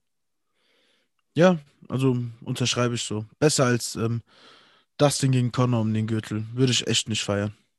Nee, finde ich auch. Also wa warum sollte Connor jetzt der, man musste sich darum streiten, dass der überhaupt, also es war ja schon, war ja schon die Frage oder stand im Raum, wenn Khabib abtritt, vielleicht ist ja sogar das Match jetzt mit, mit äh, Poirier bereits um den Titel, wo man sich hätte fragen müssen, wie hat Conor den verdient? Jetzt hat er eine Niederlage, warum sollte er es jetzt nochmal bekommen? Also das wirklich, nee, echt nicht.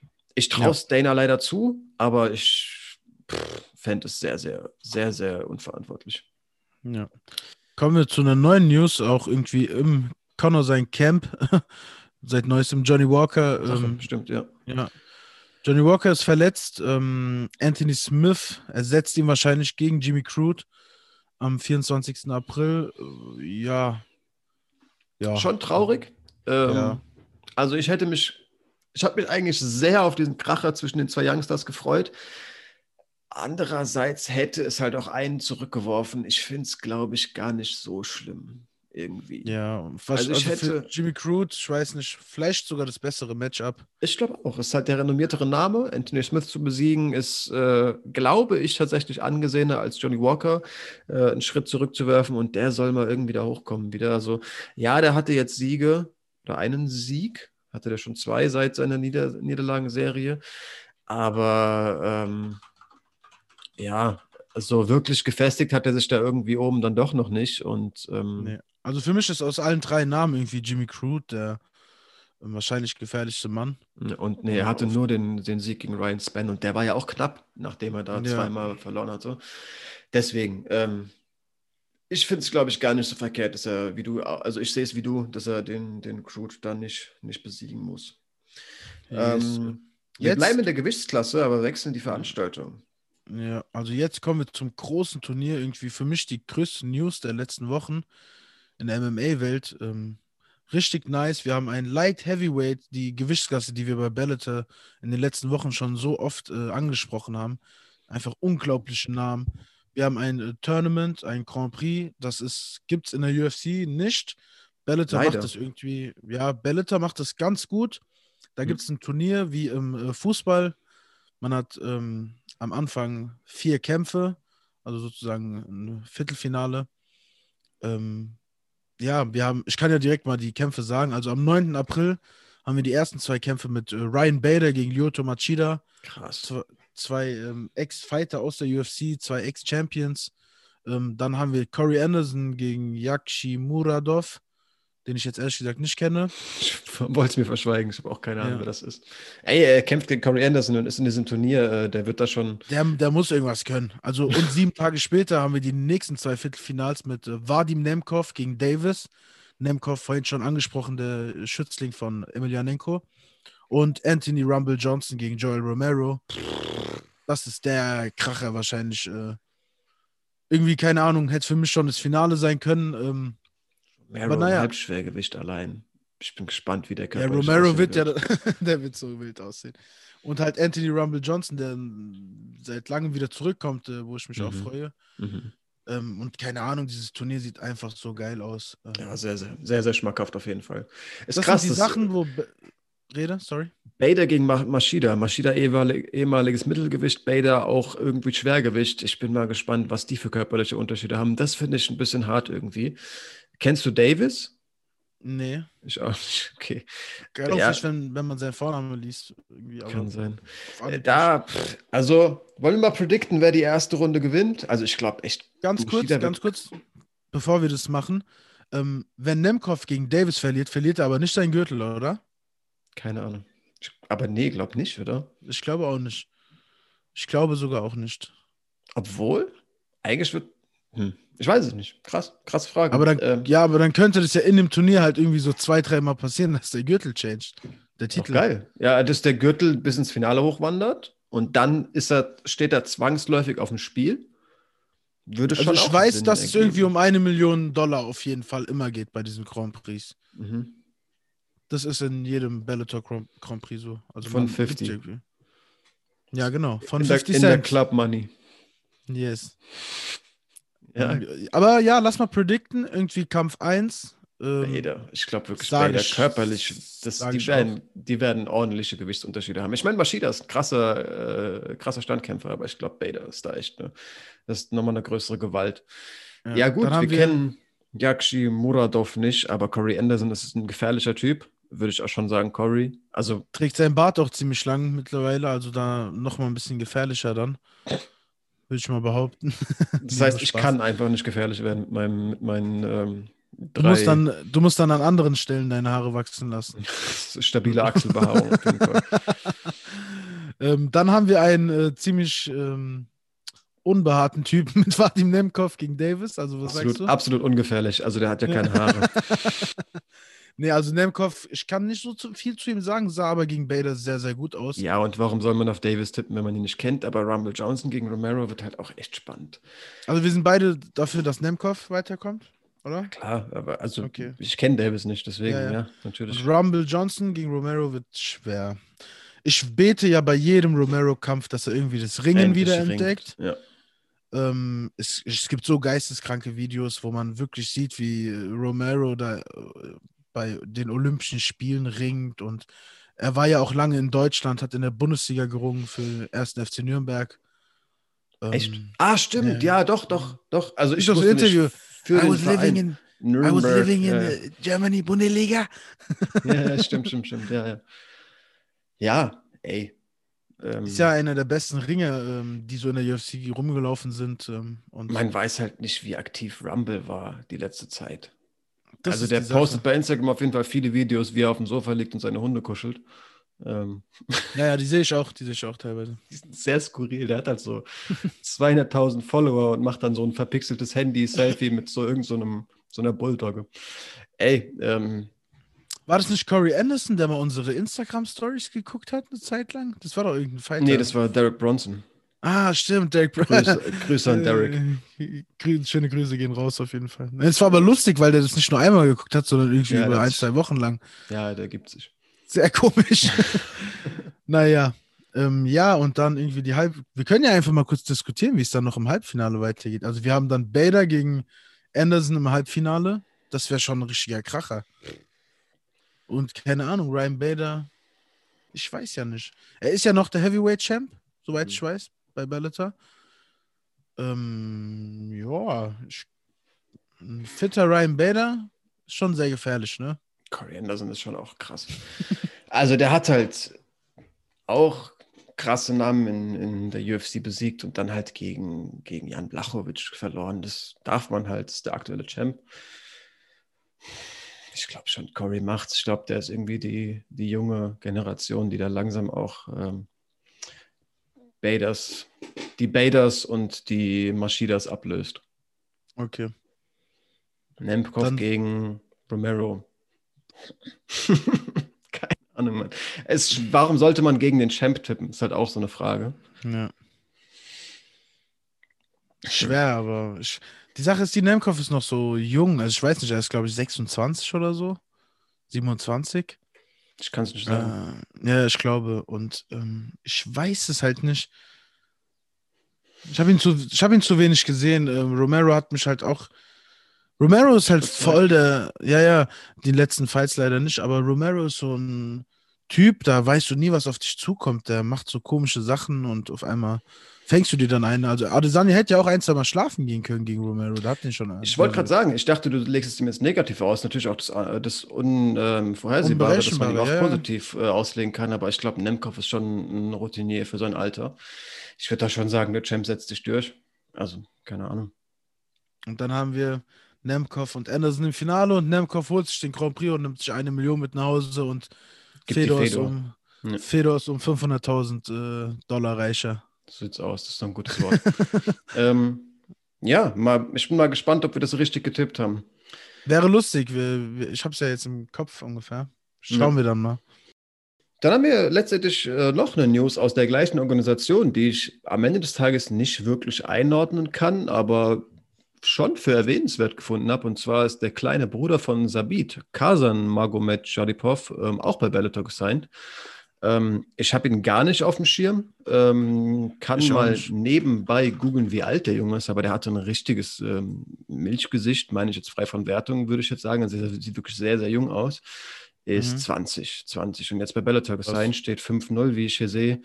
Ähm, Hat auch ein Federgewicht. gutes Vorbild mit seinem großen Bruder, ne? Also, Definitiv. Ähm, also man kann eigentlich Sabit nichts negativ auslegen, außer vielleicht seine Cardio. Darüber gibt es so ein paar, paar Jokes, aber wenn er das aufholt, dann ist Sabit schon auch echt ein sehr, sehr gefürchteter Kämpfer. Ähm, ja. Wenn die den Talentpool nicht irgendwie einseitig geteilt haben, dann kann sein kleiner Bruder eigentlich auch nur krass sein, wie du gesagt hast. ja. Ähm, hat ein gutes Vorbild und man zieht sich ja auch gegenseitig hoch, ne? Auf jeden Fall. Lass uns aber zurück zur UFC kommen. Mhm. Und ähm, da gibt es eine News, dass äh, Clover Texera den Backup machen wird für Plachovic Adesanya. Und ähm, finde ich krass, Clover Texera mit Ü40 ähm, da als Backup reinzustellen. Die Chance da, also ich hoffe mal, Plachovic Adesanya wird klappen und ähm, Texera muss da erst gar nicht eingreifen. Aber stell dir mal vor, der tritt da auf und holt sich den Titel. Das wäre schon, das wäre schon eine krasse Überraschung, ne? Und Also, es ist ich, ja nicht mal so ungewöhnlich, weil Clover sah einfach verdammt gut aus, auch in den letzten Monaten. das wollte ich gerade sagen. Also, ich hoffe Ja. natürlich, natürlich auch. Ich freue mich richtig auf den Kampf von Blachowicz Ja, Adesanya. auch. Aber, ey, für Glover würde ich mich freuen, denn wie du gesagt hast, der hat sich den Titelkampf halt eigentlich verdient. Also, Ja, würde Adesanya nicht gerade hochgehen, bin ich mir eigentlich sicher, dass jetzt Blachowicz Texera anstehen würde. Müsste. Ähm, ich meine, der hat Santos da wirklich richtig, richtig alt aussehen, äh, aussehen lassen. Und ähm, ey, mal, lass es mal vielleicht ausmalen.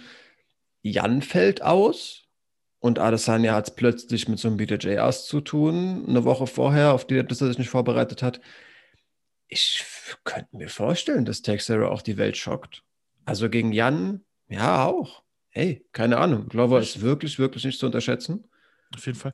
Apropos Light Heavyweight, haben wir, haben, haben wir schon mal über Smith, ähm, äh, sorry, Smith sag ich, Rakic, gegen Mhm. Thiago Santos gesprochen? Nee, gell? Doch, doch, wir haben es erwähnt. Ähm, Ah, Das ist okay. ja schon ein bisschen länger offiziell. Oder wir haben es als Gerücht erwähnt. Das kann vielleicht sein. Ähm, ja. auch absolutes Kracherding. Also, Freue ich mich auch sehr drauf. ich google nebenbei, ich glaube, es ist auch bereits Ende März. Ähm, Ende das, März oder Anfang April? Wann, aber es ist auf jeden Fall auch nicht mehr lange. Ja. Ähm, Und zwar am. na komm, hätte ich noch nicht den irgendwie Satz 10. begonnen. 10. April hatte ich 6. irgendwie im März. Kopf. Siehst du, 6. März. Das ist Boah. wirklich, wirklich bald. Ähm, Nicht mal mehr einen Monat. Boah, nice. In drei Wochen freue ich mich drauf. Das wird krass. Das wird wirklich, Ja. also das wird auch sehr, sehr sicher eine Ballerei. Ja. Ähm, ich mag Santos sehr, aber da muss man für Rakic die Daumen drücken. Also ich würde nicht, würde nicht wissen, Klar. warum nicht, wenn man nicht irgendwie den irgendwie äh, gefressen hätte und meinte, der ist mir super unsympathisch. Das ist einer, der ist halt, der halt einen großen Schritt in die Richtung ähm, UFC auf deutschem Boden ähm, machen kann. Und ähm, ja, als absolutes Top-Talent doch eigentlich da, da wirklich schon Fuß gefasst hat. Der ist auch wirklich international angesehen. Also da hat man nicht die deutsche Brille auf und, und lobt den. Ähm, eindrucksvoll, was der bereits ähm, geleistet hat. Und warum soll es nicht gegen Santos auch reichen? Also, Safe. Und schöne Grüße an die Mixed Martial Monkeys, Ja. die mir immer noch auf Instagram folgen, was ich ganz nice finde. Freut dir, mich. uns oder dir? Mir persönlich irgendwie, keine Ahnung warum. Ja, gut. Nein, Ja. feier ich. Die sind, die sind Ja. top. Also Ja. wirklich auch, äh, kann ich auch nochmal, äh, ist lange her, dass wir das mal erwähnt haben, jedem empfehlen. Ähm, aus dem Gym von Rakic gibt es ähm, auch eine, einen YouTube-Kanal, Mixed Martial Monkeys, die dir so ein paar Gym-Einblicke ähm, gewähren und ähm, ja, einfach wirklich durchweg ein lustiger Haufen sind. Alle sehr sympathisch, ähm, wie ich finde zumindest. Ähm, Ja, kann ich nur bestätigen. Cooles, cooles Format. Ähm, ich bin jetzt auch nicht so akribisch hinterher, glaube, so aktiv sind sie nicht, aber ähm, wenn da mal was einzusehen ist, dann macht das in der Regel Spaß. Yes. Wir haben noch eine News aus der UFC selbst, äh, eine große News eigentlich, worauf viele Leute schon lange gewartet haben. Ähm, die Reihe geht weiter, The Ultimate Fighter. Ähm, du kannst immer ganz kurz anschneiden, um was bei The Ultimate Fighter so geht. Ja, erst würde ich vielleicht deine einleitenden Worte ähm, ergänzen und sagen, dass es halt Mutmaßungen vor, vor allem ohne Ende irgendwie zulässt. Also die Ul- Ultimate Fighter ist eine Reality-Show letztendlich, die irgendwie Big Brother, Big Brother ähnlich äh, zwei Camps voller Kampfsportler ähm, begleitet, die eben auch dementsprechend so zusammenleben müssen und ähm, ja, irgendwie halt konkurrierend gegeneinander irgendwie, irgendwie antritt. Am Ende des Tages kämpfen, soweit ich weiß, immer die Coaches gegeneinander. Und ähm, Das es dann als großes Finale halt, genau, sozusagen. es werden halt regelmäßig auch Kämpfe bestritten zwischen den Camps. Es wird aber auch jede Menge komischer Unfug irgendwie gemacht, von wegen Geschicklichkeitsspiele, was weiß ich was. es gibt immer natürlich, weil das alles irgendwelche ähm, Alpha-Typen sind, die, ja, wie soll man sagen, natürlich auch irgendwo auch unter eine Extremsituation gestellt werden, da Tag und Nacht gefilmt zu werden, gibt es immer natürlich irgendwelche Reibereien und ähm, ey, keine Ahnung, viele Leute haben da irgendwie auch sich dort als Menschen präsentiert. Ähm, also was weiß ich, Tony Ferguson etc. haben da alle mitgemacht. Ähm, und Dana hat schon vor längerer Zeit gesagt, die Serie wird weitergehen. Gab es jetzt lange nicht mehr. Und inzwischen ist klar, die Coaches werden Weltergewichte sein. Darf ich dir sagen, auf wen ich bete? Was du ich wahrscheinlich weißt. Weiß es. Also Masvidal, Masvidal gegen Covington. Ganz klar. Und das wäre absolut krass. Und das muss er gemacht haben. Ich glaube es halt irgendwie auch. Also es wäre auch meine ja. Mutmaßung. Masvidal war lange ruhig. Ja, genau. ähm, genau. Covington ähm, hat man jetzt auch schon genau. länger nichts mehr gehört eigentlich da für seine schon, Person. Da ist die Rivalität da, da ist die. Und da die könnte man so, also keine Ahnung, ich glaube, das wäre die erfolgreichste Ultimate Fighter Show aller Zeiten irgendwie. Ich bin mir auch recht sicher. Weil der Sport einfach jetzt gerade so groß ist wie noch nie. Ja. Plus Masvidal zieht unglaublich viele Leute an mittlerweile. Covington zieht auch. Auch. auch also der polarisiert ja halt extrem. Deswegen, Plus ja jeder, der sich mit dem Sport auskennt, weiß, dass Kobe ein krasser Fighter ist. Und es gibt ja halt noch diese Hintergrundgeschichte, dass sie zweimal richtig gut befreundet waren und sich schon seit zwei, drei Jahren irgendwie nicht mehr so gern sehen und ja. sich schon ganz lange irgendwie von Kopf hauen wollen. Und das, das Matchup an sich wäre halt auch richtig krass, ne? Ja, es wäre super. Also das Matchup war ja eigentlich auch schon irgendwie häufig in the makings und äh, die Gerüchte waren da. Plötzlich wurde es wieder ruhig drum. Man hat sich gewundert, warum. Man hat auch schon Masvidal vorgeworfen, der hat einfach keinen Bock auf den Kampf, weil der zu gefährlich ist. Ähm, Plus, glaub, die sind auch einfach zwei Charaktere, die irgendwie so ins Fernsehen passen.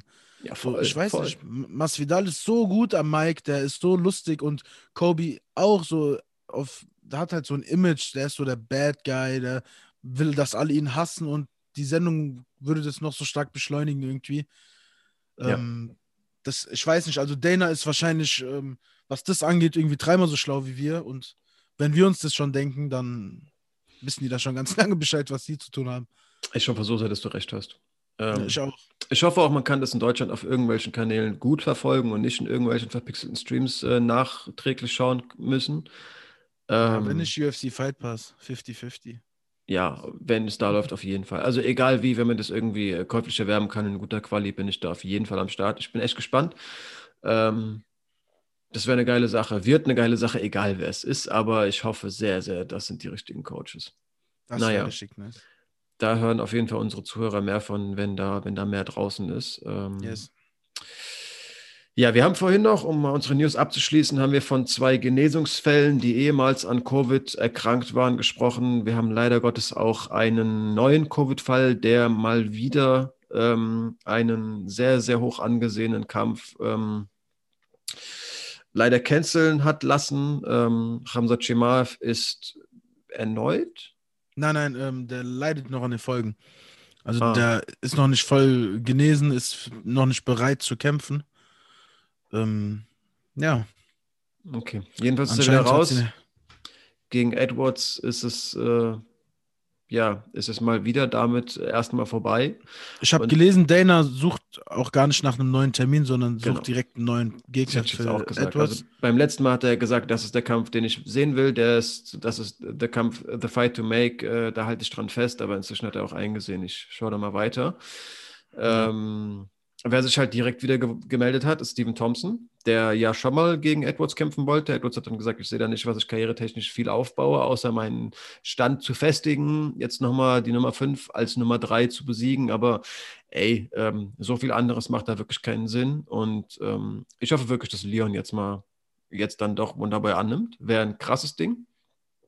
Ähm, aber ja, bisher, also die Nachricht von heute, ähm, hat man an, ich schaue parallel mal, ob sich Edwards auf Twitter geäußert hat, aber der ist nicht so aktiv. Ähm, glaube auch, das ist jemand, der solche äh, offiziellen Statements, nee, ist noch nichts, ähm, dann doch überdenkt und nicht so unüberlegt einfach in sein Handy tippt.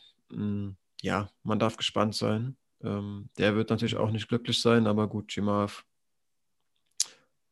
macht da Das heißt, macht einen Rückzieher. Ja, leidet an Covid, Mann. Ja, so, Ja. ist vernünftig.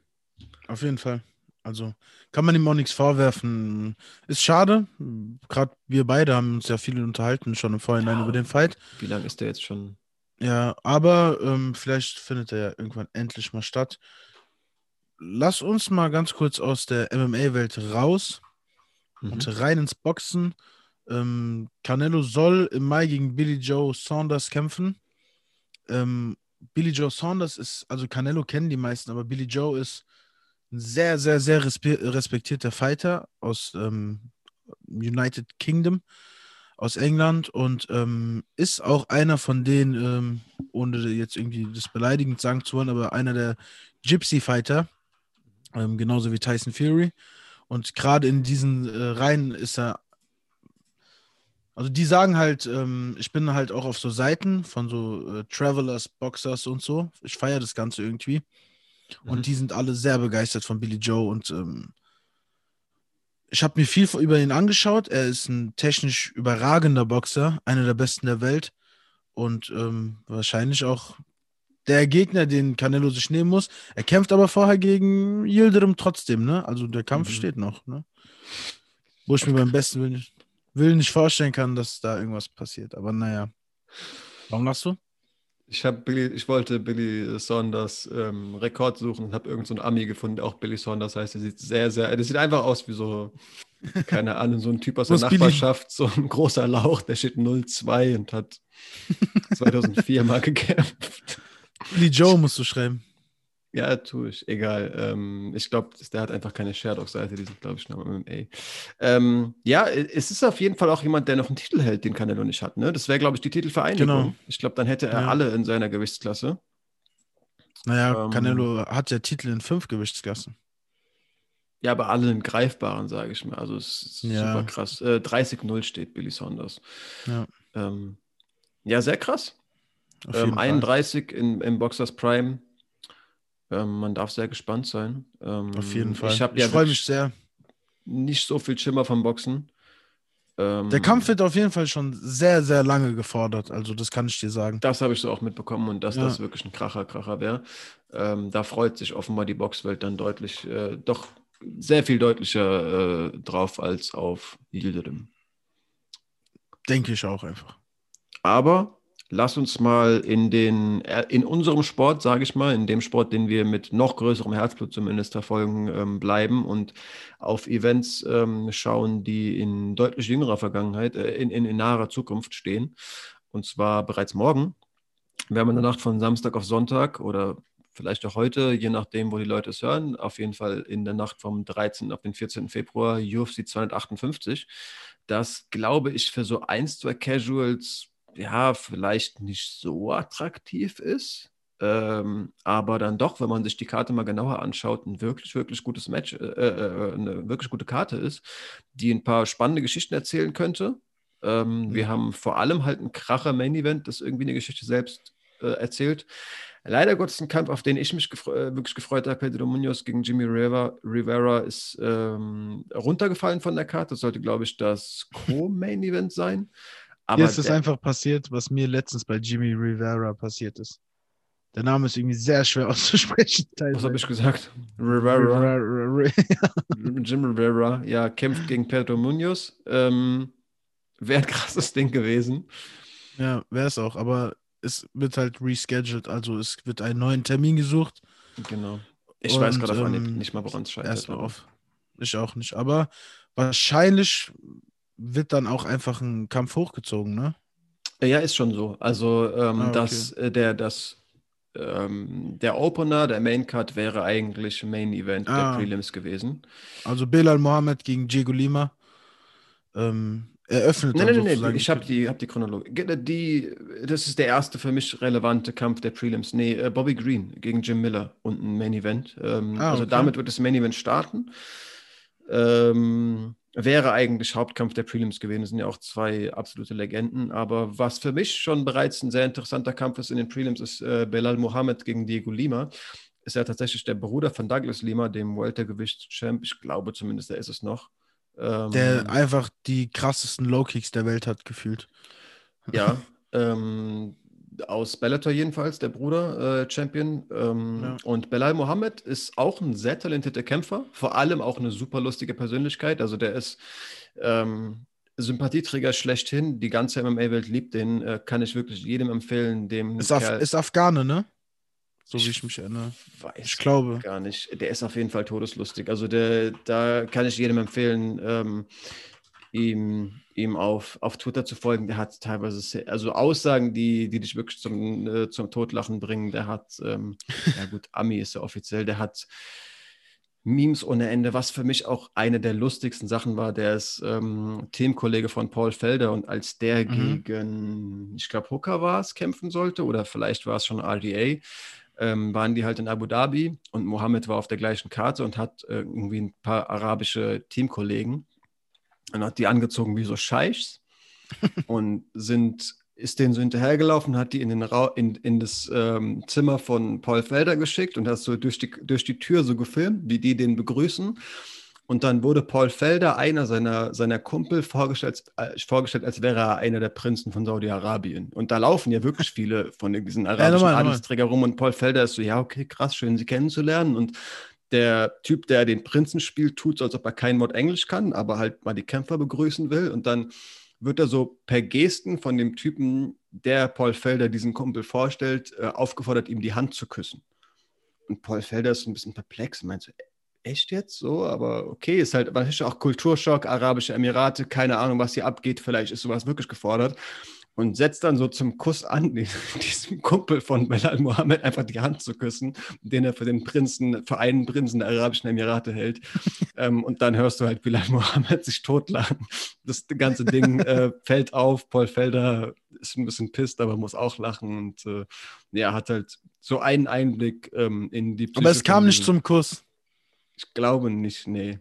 Okay, ähm, ich gucke mir die Szene aber gleich an, wenn wir, ist, wenn wir fertig sind. Ist wirklich super lustig und ist eine der, der Highlights von, äh, von äh, Bilal Mohammeds ähm, Kaputt im Kopf. Wirklich, wirklich sympathischer Kämpfer. Ähm, einfach deshalb wünsche ich ihm ähm, irgendwie einen Sieg. Keine Ahnung. Das ist ein Sympathieträger, cooler Typ. Bin ich bei dir einfach. Ähm, ja, das äh, danach aber jetzt angesetzte Main Event der Prelims ähm, kann ich persönlich gar nicht einschätzen. Ähm, ich habe ihn vorhin schon erwähnt, dass ich Dan Hardy viel schätze, der inzwischen so eine Serie hat, die heißt, ich glaube, einfach UFC Fight Pick, ähm, wo er ähnlich wie ähm, wie Bergmann und Kranjotakis ein Tippspiel mit so einem äh, guten, auch offenbar sehr MMA verankerten äh, Kumpel macht. Und äh, dieser Kumpel, der in den letzten, also die haben jetzt vier Folgen, in den letzten Folgen auch schon bewiesen hat, dass er echt, echt Ahnung hat. Die können zu jedem Event wirklich viel sagen und kennen da jeden Kämpfer, können den sportlich einschätzen. Hat er gesagt, tatsächlich freut er sich auf der ganzen Cut auf dieses Matchup am meisten, wo ich halt hellhörig wurde und dachte, okay, krass, ich kenne die jetzt beide nicht, aber ähm, das sagt er halt nicht einfach so ich habe mal zumindest die Records der beiden angesehen und wir haben jemanden, der 7-0 steht, gegen jemanden, der 7-2 steht. Rodolfo Vieira hat auch den eindrucksvollen, ich habe generell, ich habe mir viele Sherdog-Seiten irgendwie von diesem Event mal angesehen, hat auch den, also da sind eins, zwei sehr, sehr lustige und auch eindrucksvolle, irgendwie cool gewählte Kampfnamen dabei, aber der war für mich so eindrucksvoll, dass ich ihn erwähnen wollte, hat einfach den Kampfnamen The Black Belt Hunter. Ähm, ist natürlich ein Statement ist er selbst Black Belt? Kein Schimmer. In der Regel wird. Aber das ist Brasilianer einem, wahrscheinlich schon. Ähm, ja, in der Regel wird einem so ein Kampfname halt aber auch einfach nicht gegeben. Also der wird schon wahrscheinlich das äh, ein oder andere Black Belt, äh, den einen oder anderen Black Belt getappt haben. Ähm, steht jetzt auf Anhieb auch gar nicht auf Sherdog. Ja, auf jeden Fall 31, steht 7-0, wie du gesagt hast, Brasilianer. Ähm, auch find, finde ich so Mittelgewicht wirklich eine sehr geile Gewichtsklasse, die einfach immer Potenzial hat, um krasse Kämpfe zu, zu liefern. Für mich ist es so ein. Ja, safe. Es ist halt die Mitte, es ist so ein geiles, geiler Kompromiss aus Tempo und, und K.O.-Power. Ähm, ich bin sehr gespannt. Vielleicht ähm, sind, die, sind die Ankündigungen, dass man sich auf dieses Event ganz besonders äh, freuen kann, ja ähm, richtig. Und ähm, wir haben zwei Leute kennenzulernen und schämen uns im Nachhinein nicht auf dem Schirm gehabt zu haben. Kommt vor. Ja, du. Ähm, ja, dann aber, wie gesagt, das eigentliche Main Event der Prelims, eigentlich mal so angesetzte, ein Matchup zwischen zwei absoluten Legenden. Yes, Jim Miller versus Bobby Green. Ähm, Jim Miller schon mit 37 Kämpfen, steht 32 zu 15. Bobby Nee, Green mit. er, ist, er ist 37. Ach so, ähm, ja klar, Alt- macht ja auch gar keinen Sinn. Macht ja Ja. auch gar keinen Sinn. Mit 47 Kämpfen, so, steht 32 zu 15. Krass. Super krass. Übertrieben krass. Bobby Green mit 38 Kämpfen auch sehr krass, steht 27 zu 11. Ähm, was beide gemeinsam haben, ist, beide haben Clay Guida besiegt, den Mann, der uns letzte Woche so überzeugt hat. Ähm, 2019 und 2020, also vor kurzem noch. Ja. Und wie du schon gesagt hast, sind zwei Veteranen, die da in den Ring gehen. Bei solchen Fights ist dann halt immer die Frage, wer ist noch der frischere, wer ist noch der fittere Mann. Ähm, das wird es dann halt wahrscheinlich im Endeffekt entscheiden. Ich habe da keinen Favoriten, ehrlich gesagt, in dem Fight. Hoffe einfach, es wird ein guter Fight, wie bei fast jedem Kampf auch. Ja. Und ähm, ist aber ein guter Kampf, um die äh, Card zu eröffnen. Zeigt einfach, was für ein Niveau wir da auch haben am äh, Morgen schon, stimmt. Und, Auf jeden Fall. Ich glaube halt auch so ein Name wie Jim Miller zieht halt auch wirklich viele Leute, die schon lange in der, in der irgendwie MMA begeistert sind, vielleicht teilweise so ein bisschen den Fokus äh, verloren haben, auch wieder an. Also, ähm, ja, versierte Ringer. Bobby Green sah in den letzten Kämpfen noch echt gut aus. Obwohl in dem, in dem vorletzten sah er ganz besonders gut aus. In dem letzten jetzt auch nicht schlecht, aber ey, keine Ahnung, auch einfach ein sympathischer Typ. Ähm, Yes. Ich bin gespannt. Also, wie du gesagt hast, es kann echt nochmal krachen. Ähm, ist, glaube ich, auch ein gutes Matchup ne, für beide. Warum sollen die jetzt die, die jungen, hungrigen Mittelgewichte irgendwie kämpfen? Also, wenn da jetzt irgendwie, was weiß ich was, ein Vettori gegen die antritt, dann macht man sich halt irgendwie Sorgen um die beiden. Ähm, aber ich glaube, das ist, also die Matchmaker der UFC sind ja eh, machen ja eh großartige Arbeit. Ich glaube, auch da haben sie das auf jeden Fall mal wieder getan. Kennst du einen der beiden Leute, die eigentlich die Karte eröffnen sollten? Maki Pitolo gegen Julian Marquez? Pitolo? Ich kenne Pitolo kenne ich ja. Okay. Also nicht krass, aber sein Name ist in meinem Kopf auf jeden Fall. Mhm. Ähm, sein Rekord sieht jetzt nicht ganz besonders aus. Ähm, steht 13 zu 7. Ja. Marquez 7-2. Ähm, ja, kann nicht, nicht viel zu sagen. Ich kann aber wie auch immer nur sagen, ähm, lasst euch nicht abschrecken, wenn ihr die Fighter nicht kennt. Es sind sehr oft äh, gute Fights dabei und wie du einmal so schön gesagt hast, Conor McGregor hat auch irgendwann mal sein Debüt gegeben und ähm, deswegen schaue ich mir das sehr gerne an. Im nächsten Kampf kenne ich beide. Ja, also was wir- vielleicht, was man vielleicht noch abschließend dazu sagen kann, eigentlich sollten die ja die Karte des Main Event eröffnen. Und Ja. Dana hat da eigentlich immer vor, dass es zu Beginn erstmal Feuerwerk gibt und man da wirklich heiß ist und äh, mit einem Kracher äh, willkommen geheißen wird. Ähm, also ich kann mir dementsprechend nicht vorstellen, dass es beide zwei sehr ähm, behäbig und vorsichtig taktisch agierende Ringer sind. Also ich glaube, da wird es krachen. Einfach nur vor dem Hintergrund, wann diese Karte eigentlich, äh, wann dieser Kampf eigentlich mal auf der Karte angesetzt war. Ja. Äh, ja, die nächsten beiden kennt man, da hast du recht. Ähm, Gastelum und Ian Heinisch.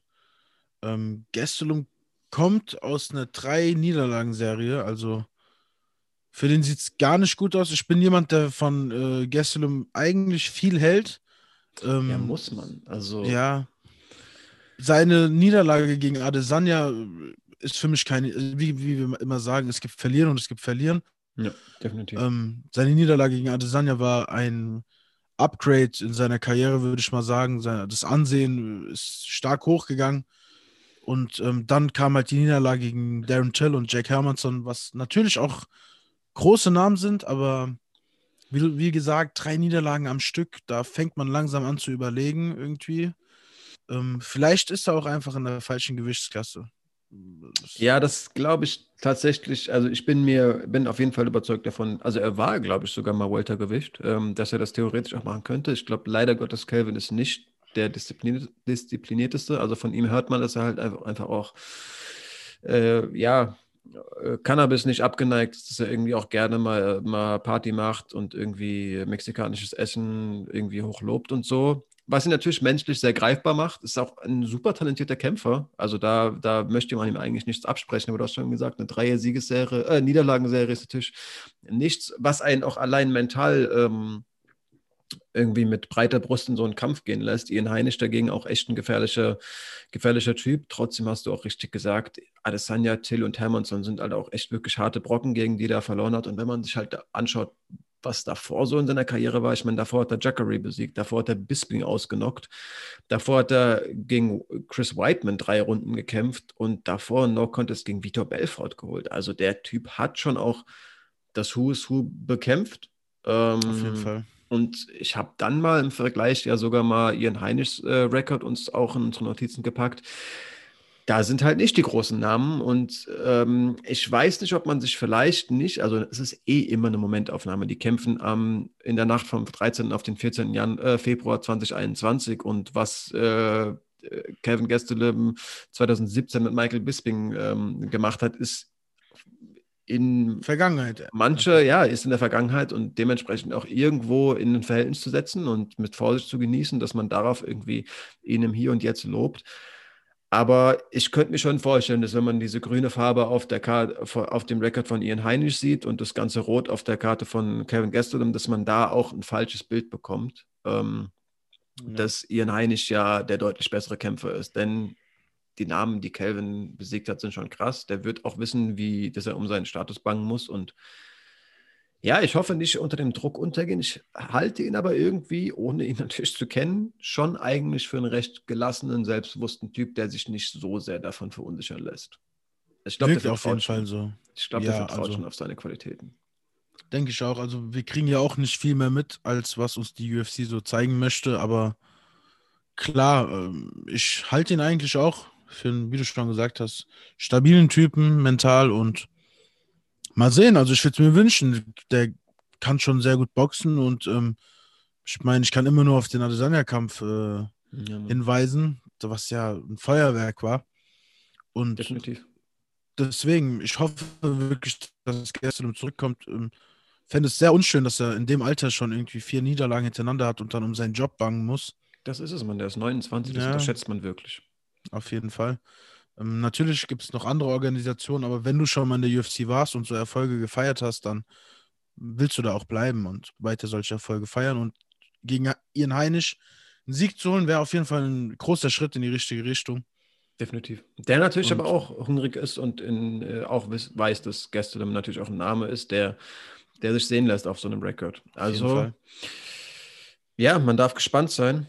Ähm, aber ich bin da auch bei dir. Ich hoffe, da route da irgendwie auch einfach vor dem, vor dem Momentum in der Karriere ein bisschen für Gastelum. Ich glaube, auch wenn man einmal aus der UFC geworfen wurde, ist es schwer wieder zurückzukommen. Dann musst du wirklich auch in den anderen Organisationen echt beweisen, dass die da einen Fehler gemacht haben. Ja. Wir haben im Co-Main-Event zwei Damen. Ja. Ähm, Macy Barber gegen Alexa Crasso. Mhm. Ähm, zwei junge Frauen. Ähm, Definitiv. Also vor allem Macy, Macy Barber, Barber ne? mit 22, sehr verrückt. Und ähm, Alexa Crosso mit 27 gehört auch noch zu den Jüngeren. Ja. Ähm, beide haben einen sehr, sehr guten äh, Rekord mit 8-1 und 12-3. Auf jeden Fall. Also, keine Ahnung, ich, man hört es ja immer wieder, dass man vor Frauenkämpfen irgendwie, ah, ich weiß nicht und bla hier und da. Aber wie gesagt, schaut es euch an. Die Mädels, die machen da einen riesigen Job. Ähm, die sind genauso Athleten wie die Männer und voll zu respektieren. Auch immer unterhaltsam. Und, ja, die UFC ähm, wird sich auch was dabei denken, die als Common-Event aufzustellen. Das ist es ja. Also viel, ich könnte mir vorstellen, dass das manche nervt, irgendwie, dass die Frauen das Co-Main-Event machen. Die kriegt man leider immer wieder mit, ähm, gerade in so einer, in so einem männergeprägten Sport irgendwie. Ja, definitiv da haben die Mädels es nochmal einen Ticken schwerer, sich zu beweisen. Ich meine, es gibt immer mal wieder Frauen, die den Respekt sich äh, verschaffen, wie Amanda Nunes oder so, wo, denke ich mal, die wenigsten Männer noch irgendwie sagen, ey, nee, guck ich nicht. Ähm, gibt den Mädels eine Chance, sie werden euch nicht enttäuschen, verspreche ich euch.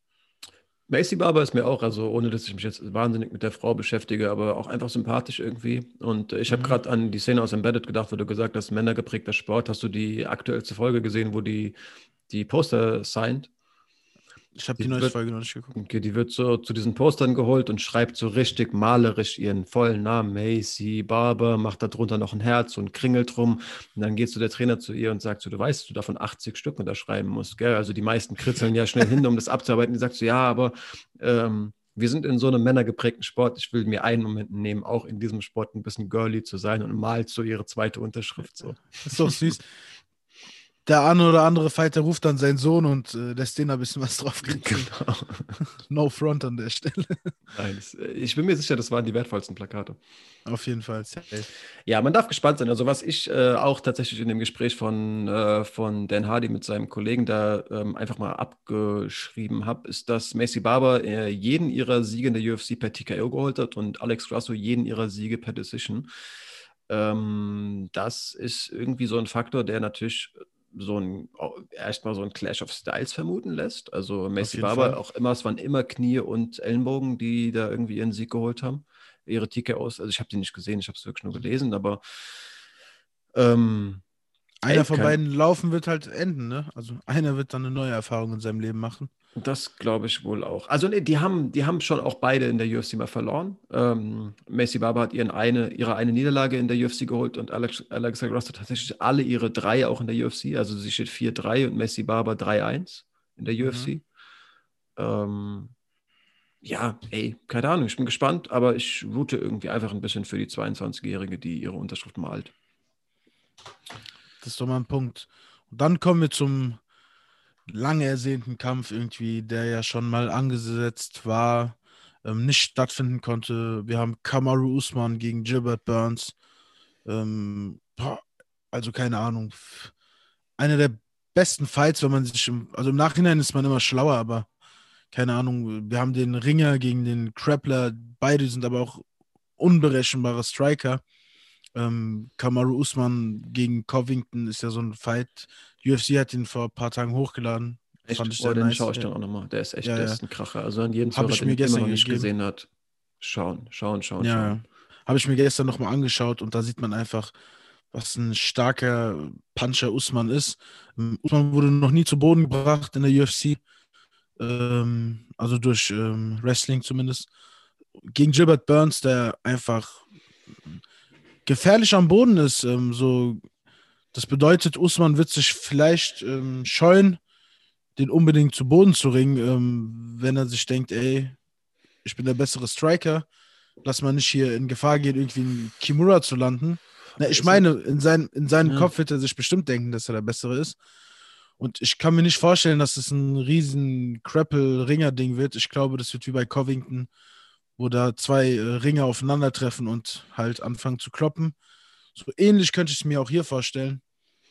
Wie gesagt, weil Burns einfach aus jeder Situation mit so einem kräftigen Körper einfach ähm, da anfangen kann, ähm, deinen Arm rumzureißen und du halt tappen musst. Die einzige Sache, was ich mir stelle, ist, Burns ist ja eigentlich mal der leichtere Mann gewesen, kommt ja mhm. aus der niedrigeren Gewichtsklasse. Usman ist der schwerere Mann auf jeden Fall, der ja auch mehr cuttet.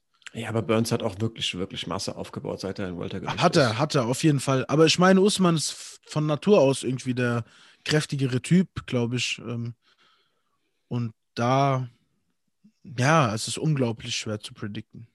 Ja, finde ich auch echt. Also über den Kampf stehen viele Fragezeichen, was du halt jetzt noch nicht erwähnt hast. Wir vielleicht aber auch in, in anderen ähm, ähm, Folgen gesagt haben bereits, dass sie halt Teammates waren, lange Zeiten. Also die kennen sich gegenseitig in- und auswendig. Ja. Ähm, Usman hat das, ähm, hat das Jim Team, gewechselt. Jim gewechselt, genau. Zu, äh, Trevor Whitman, ja. Genau.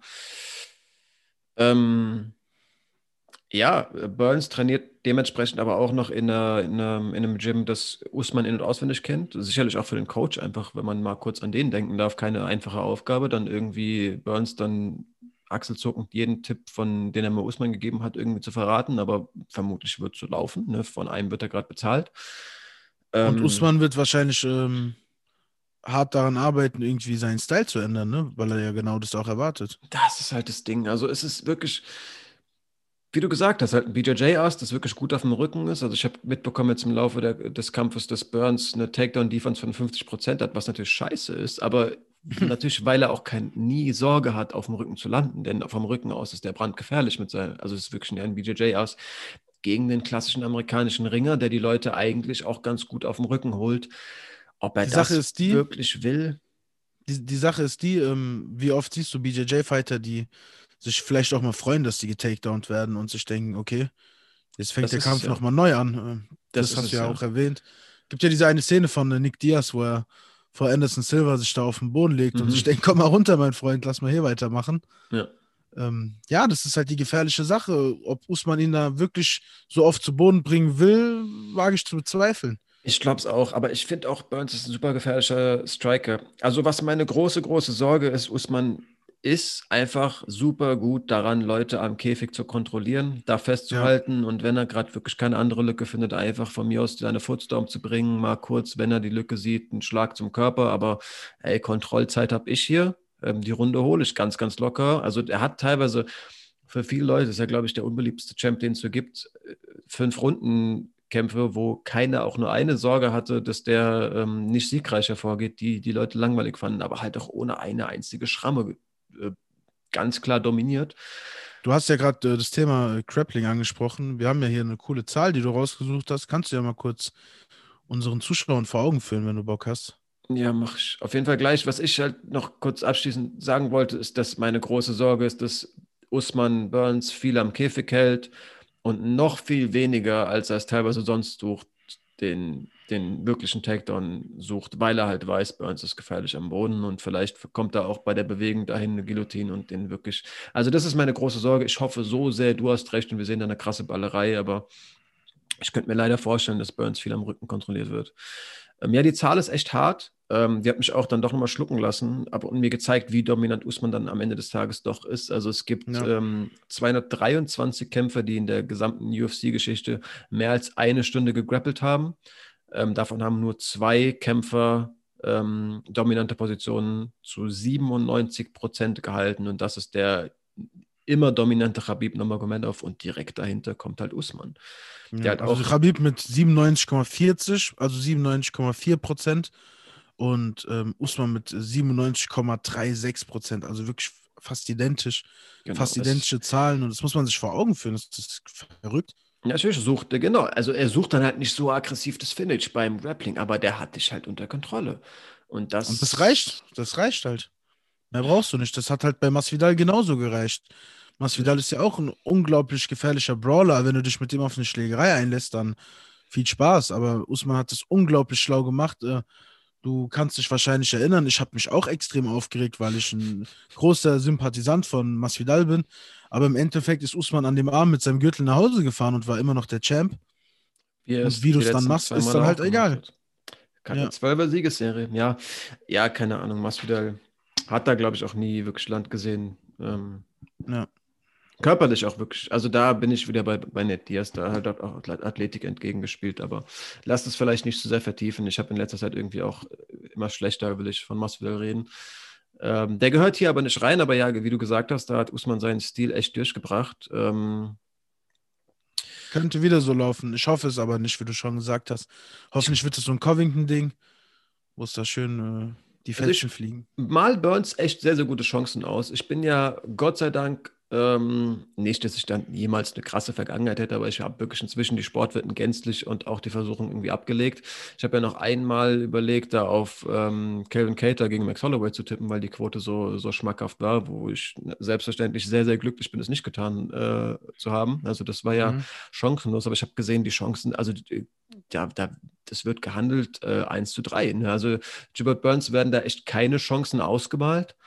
Und das finde ich dann doch wirklich sehr unverständlich. Also ich bin wirklich hin und her gerissen in meinem Kopf, wer da irgendwie als Sieger hervorgehen wird. Für mich gibt es ganz viele Faktoren, die unberechenbar sind. Vor allem halt dieser Faktor, sich und auswendig zu kennen. Und ich meine, wir mutmaßen hier, wie wird der Stil sein, wer wird welchen Gameplan haben, wer wird sich eher anpassen. Ähm, ich will nicht wissen, was in deren Köpfen alles, alles vorgeht und äh, was diese beiden sich alles ausgedacht haben. Ich bin heiß, wirklich. Ich bin richtig heiß auf den Kampf. An sich auf die ganze Karte sieht sehr gut aus. Ähm, Freue mich extrem. Und ich hoffe, ihr freut euch auch. Genau. Müsst, ihr müsst euch freuen sogar. Ich zwinge euch einfach mal kurz. Schaut ihr euch an. Ähm, es wird wahrscheinlich wieder um vier stattfinden, oder? Ja, genau. Das Main Event beginnt um ja. vier, die Prelims um zwei. Ähm, harte Sache, aber zumindest Main Event kann man ja auch bei The Zone im Nachhinein ähm, schauen wenn man das im Nachhinein will, Prelims über den Fight Pass. Ähm, Oder man ist ein extremer Frühaufsteher und steht einfach mal um 4 Uhr auf. Ja, ich glaube, fängt ich seinen werde Tag früh an. werd tatsächlich die Prelims live schon und dann schlafen gehen. Das ist So sauhart. krass ist. Ja, aber wir haben Ähm. 4 Uhr nachts, da werde ich schon pennen können. Also du weißt, im Hinterkopf ist es jetzt UFC, natürlich ist es hart, vielleicht bleibe ich eh wach, aber Mal sehen, wir schreiben uns ja sowieso. sehen werde ich, das steht fest. Ähm, tut das auch, wie John gesagt hat. Ähm, viel Spaß dabei. Auch ich wünsche euch natürlich, dass ihr Freude daran habt. Ähm, haben wir heute eine Frage? Also wer, wer hat eine, eine Frage für den anderen? Hm, Ich, ich habe hab komplett. einen im Hinterkopf. Dann, dann mache ich das gleich abschließend. Ähm, möchte an der Stelle aber nochmal, also natürlich auch danke von mir fürs Zuhören. Ähm, schaut, hört euch auf jeden Fall die Folge mit Tyrone an. Hättest du das auch gerade sagen wollen? Können wir ganz kurz Stopp machen? Meine Mom kam vom Einkaufen. Ich helfe der ganz kurz, die Tüten hochzutragen. Können wir kurz cutten? Für so einen Grund selbstverständlich. Ja, ich bin zwei Minuten da. So, wir hatten hier eine kurze Pause drin, äh, vollkommen verständlich, ähm, aus vollkommen verständlichen Gründen. Ähm, waren gerade letztendlich bei, bei abschließenden Worten ähm, Dankesreden an Tyrone an der Stelle nochmal, eine Aufforderung an jeden Zuhörer, auch diese Spezialfolge von uns zu hören. Ähm, Schaut euch das Event an. Vielleicht ist für viele Leute stilistisch das Main Event im Verhältnis nicht so attraktiv wie andere, aber da sind auf jeden Fall, da ist sehr, sehr viel Potenzial drin. Wie wir immer sagen, jeder Kampf kann ein Kracher werden. Ähm, auch ich wünsche viel Spaß. Ähm, würde unsere altbekannte Fragerunde mit, ähm, na glaube ich, einer Frage, die dich ein bisschen ins äh, Überlegen bringen wird, beenden. Und zwar fordere ich dich auf, drei organisationsübergreifende Kämpfe zu buchen. Ähm, also es wird im MMA gekämpft. Von mir aus erlaube ich dir sogar irgendwie einen Boxer oder einen Kickboxer zu holen. Ähm, hat jetzt eigentlich eher so an One Bellator UFC Crossovers gedacht, aber du Wir darfst können, einfach. wir können One Bellator UFC machen. Okay, alles Free Agents, drei Kämpfe, die Drei also Kämpfe? natürlich die für dich attraktivsten. Ähm, Roy Groik gegen Francis Mhm. im Heavyweight. Das war ein Kracher. Ähm, dann. Hm, schwere Frage. Welche Gewichtsklasse ist Douglas Lima? Äh, kämpft im Weltergewicht, ne? Genau. Schade. Hm. Warum? Du kannst ja auch Gewichtsklassen über. Also ja, von mir aus so. Gegen wen willst du Ich, denn? hätte, ich hätte Bock auf Douglas Lima gegen ähm, Adesanya. Hätte mich geflasht. Aber da Adesanya jetzt nochmal hochgegangen ist Ja, und das ist ja, ja, sehr hart. ja, ähm, deswegen ja. Wen haben wir denn noch bei Bellator rumrennen? So, wir haben Nemkov kann ich zu wenig einschätzen. Ähm, weiß jetzt nicht, wie schlägt sich Eddie Alvarez bei One? Ich Auch nicht mehr der Alte, ne? Ja, der war ja bei der UFC, ohne ihm zu nahe treten zu wollen, bereits ein bisschen auf dem, auf dem absteigenden Ast. Ja. Also wir haben bis jetzt Roy Kroik Mhm. gegen ähm, Ngannou. Darauf hätte ich echt Bock. Mhm. also Gewalten aufeinandertreffen. Mm. Sagen wir Vadim Nemkov gegen Adesanya. Mhm. Haben wir schon mal den zweiten. Und der dritte, jetzt brauche ich. Nee, ich habe einen aus One, ich habe einen aus Bellator. Ähm, dann noch One gegen Bellator, aber da. Rottnan ist halt auch schon sehr hart. DJ ist auch sehr hart natürlich, der immer noch in seiner Prime gefühlt ist. Du hast gesagt, wir dürfen auch Kickboxer und so nehmen, ne? Ja, von, ja, aber die kämpfen MMA, das ist halt schon hart für die. Ja, stimmt, ist auch so eine Sache. Wollte gerade ganz plump sagen, äh, Rico Verhoeven gegen John Jones, aber der wird dann wahrscheinlich äh, gerungen und dann war es das nach Runde 1. Ähm, aber wäre vom Namen her wahrscheinlich ein Riesending. Mhm. Ähm, hm. Sehr schwer. Aber eine gute Frage. Wie lange hast du die schon im Kopf, mein Freund? Hilf mir mal ein Immer bisschen. mal gekommen und mal- ich, für mich ist äh, Demetrius Johnson ein Muster eigentlich. Ich liebe den Typen und hasse mich eigentlich dafür, dass ich seine aktuellen Kämpfe nicht schaue. Ähm, ey, Figueiredo, Demetrius wäre schon hart. Ähm, Ja, doch, komm. Bin ich safe bei dir. ja, der ist schon Demetrius krass, gell? Figueiredo, ja, ja. Das wäre verrückt. Kannst natürlich auch Brandon Vera zurückholen und gegen Bader oder so kämpfen lassen, aber ich glaube, das kommt dann nicht Nee, rein. nee. Also DJ gegen ähm, Figueiredo, Royk Royk gegen ähm, Ngannou. Das ist natürlich ein Und- sehr harter Test für unseren, für unseren Royk Royk. Auf jeden Aber Fall. ja, ähm, Und was war der dritte? Nemkov gegen ähm, Adesanya. krasse Dinge. Ähm, ich wiederhole mich. Viel Spaß beim Event. Schaut die Spezialfolge mit. Tyrone. Ähm, wir hören uns auf jeden Fall in Zukunft auch wieder regelmäßiger, vermutlich auch zeitnah sogar über eine bessere Audio Audioquali wieder. Und ähm, Yes. bleibt gesund. Ähm, Passt auf euch auf, auf eure Liebsten. so sieht's aus. Und ähm, bis in zwei, drei, vier Tagen maximal. Bis dahin. Schönes Wochenende. Ciao, ciao.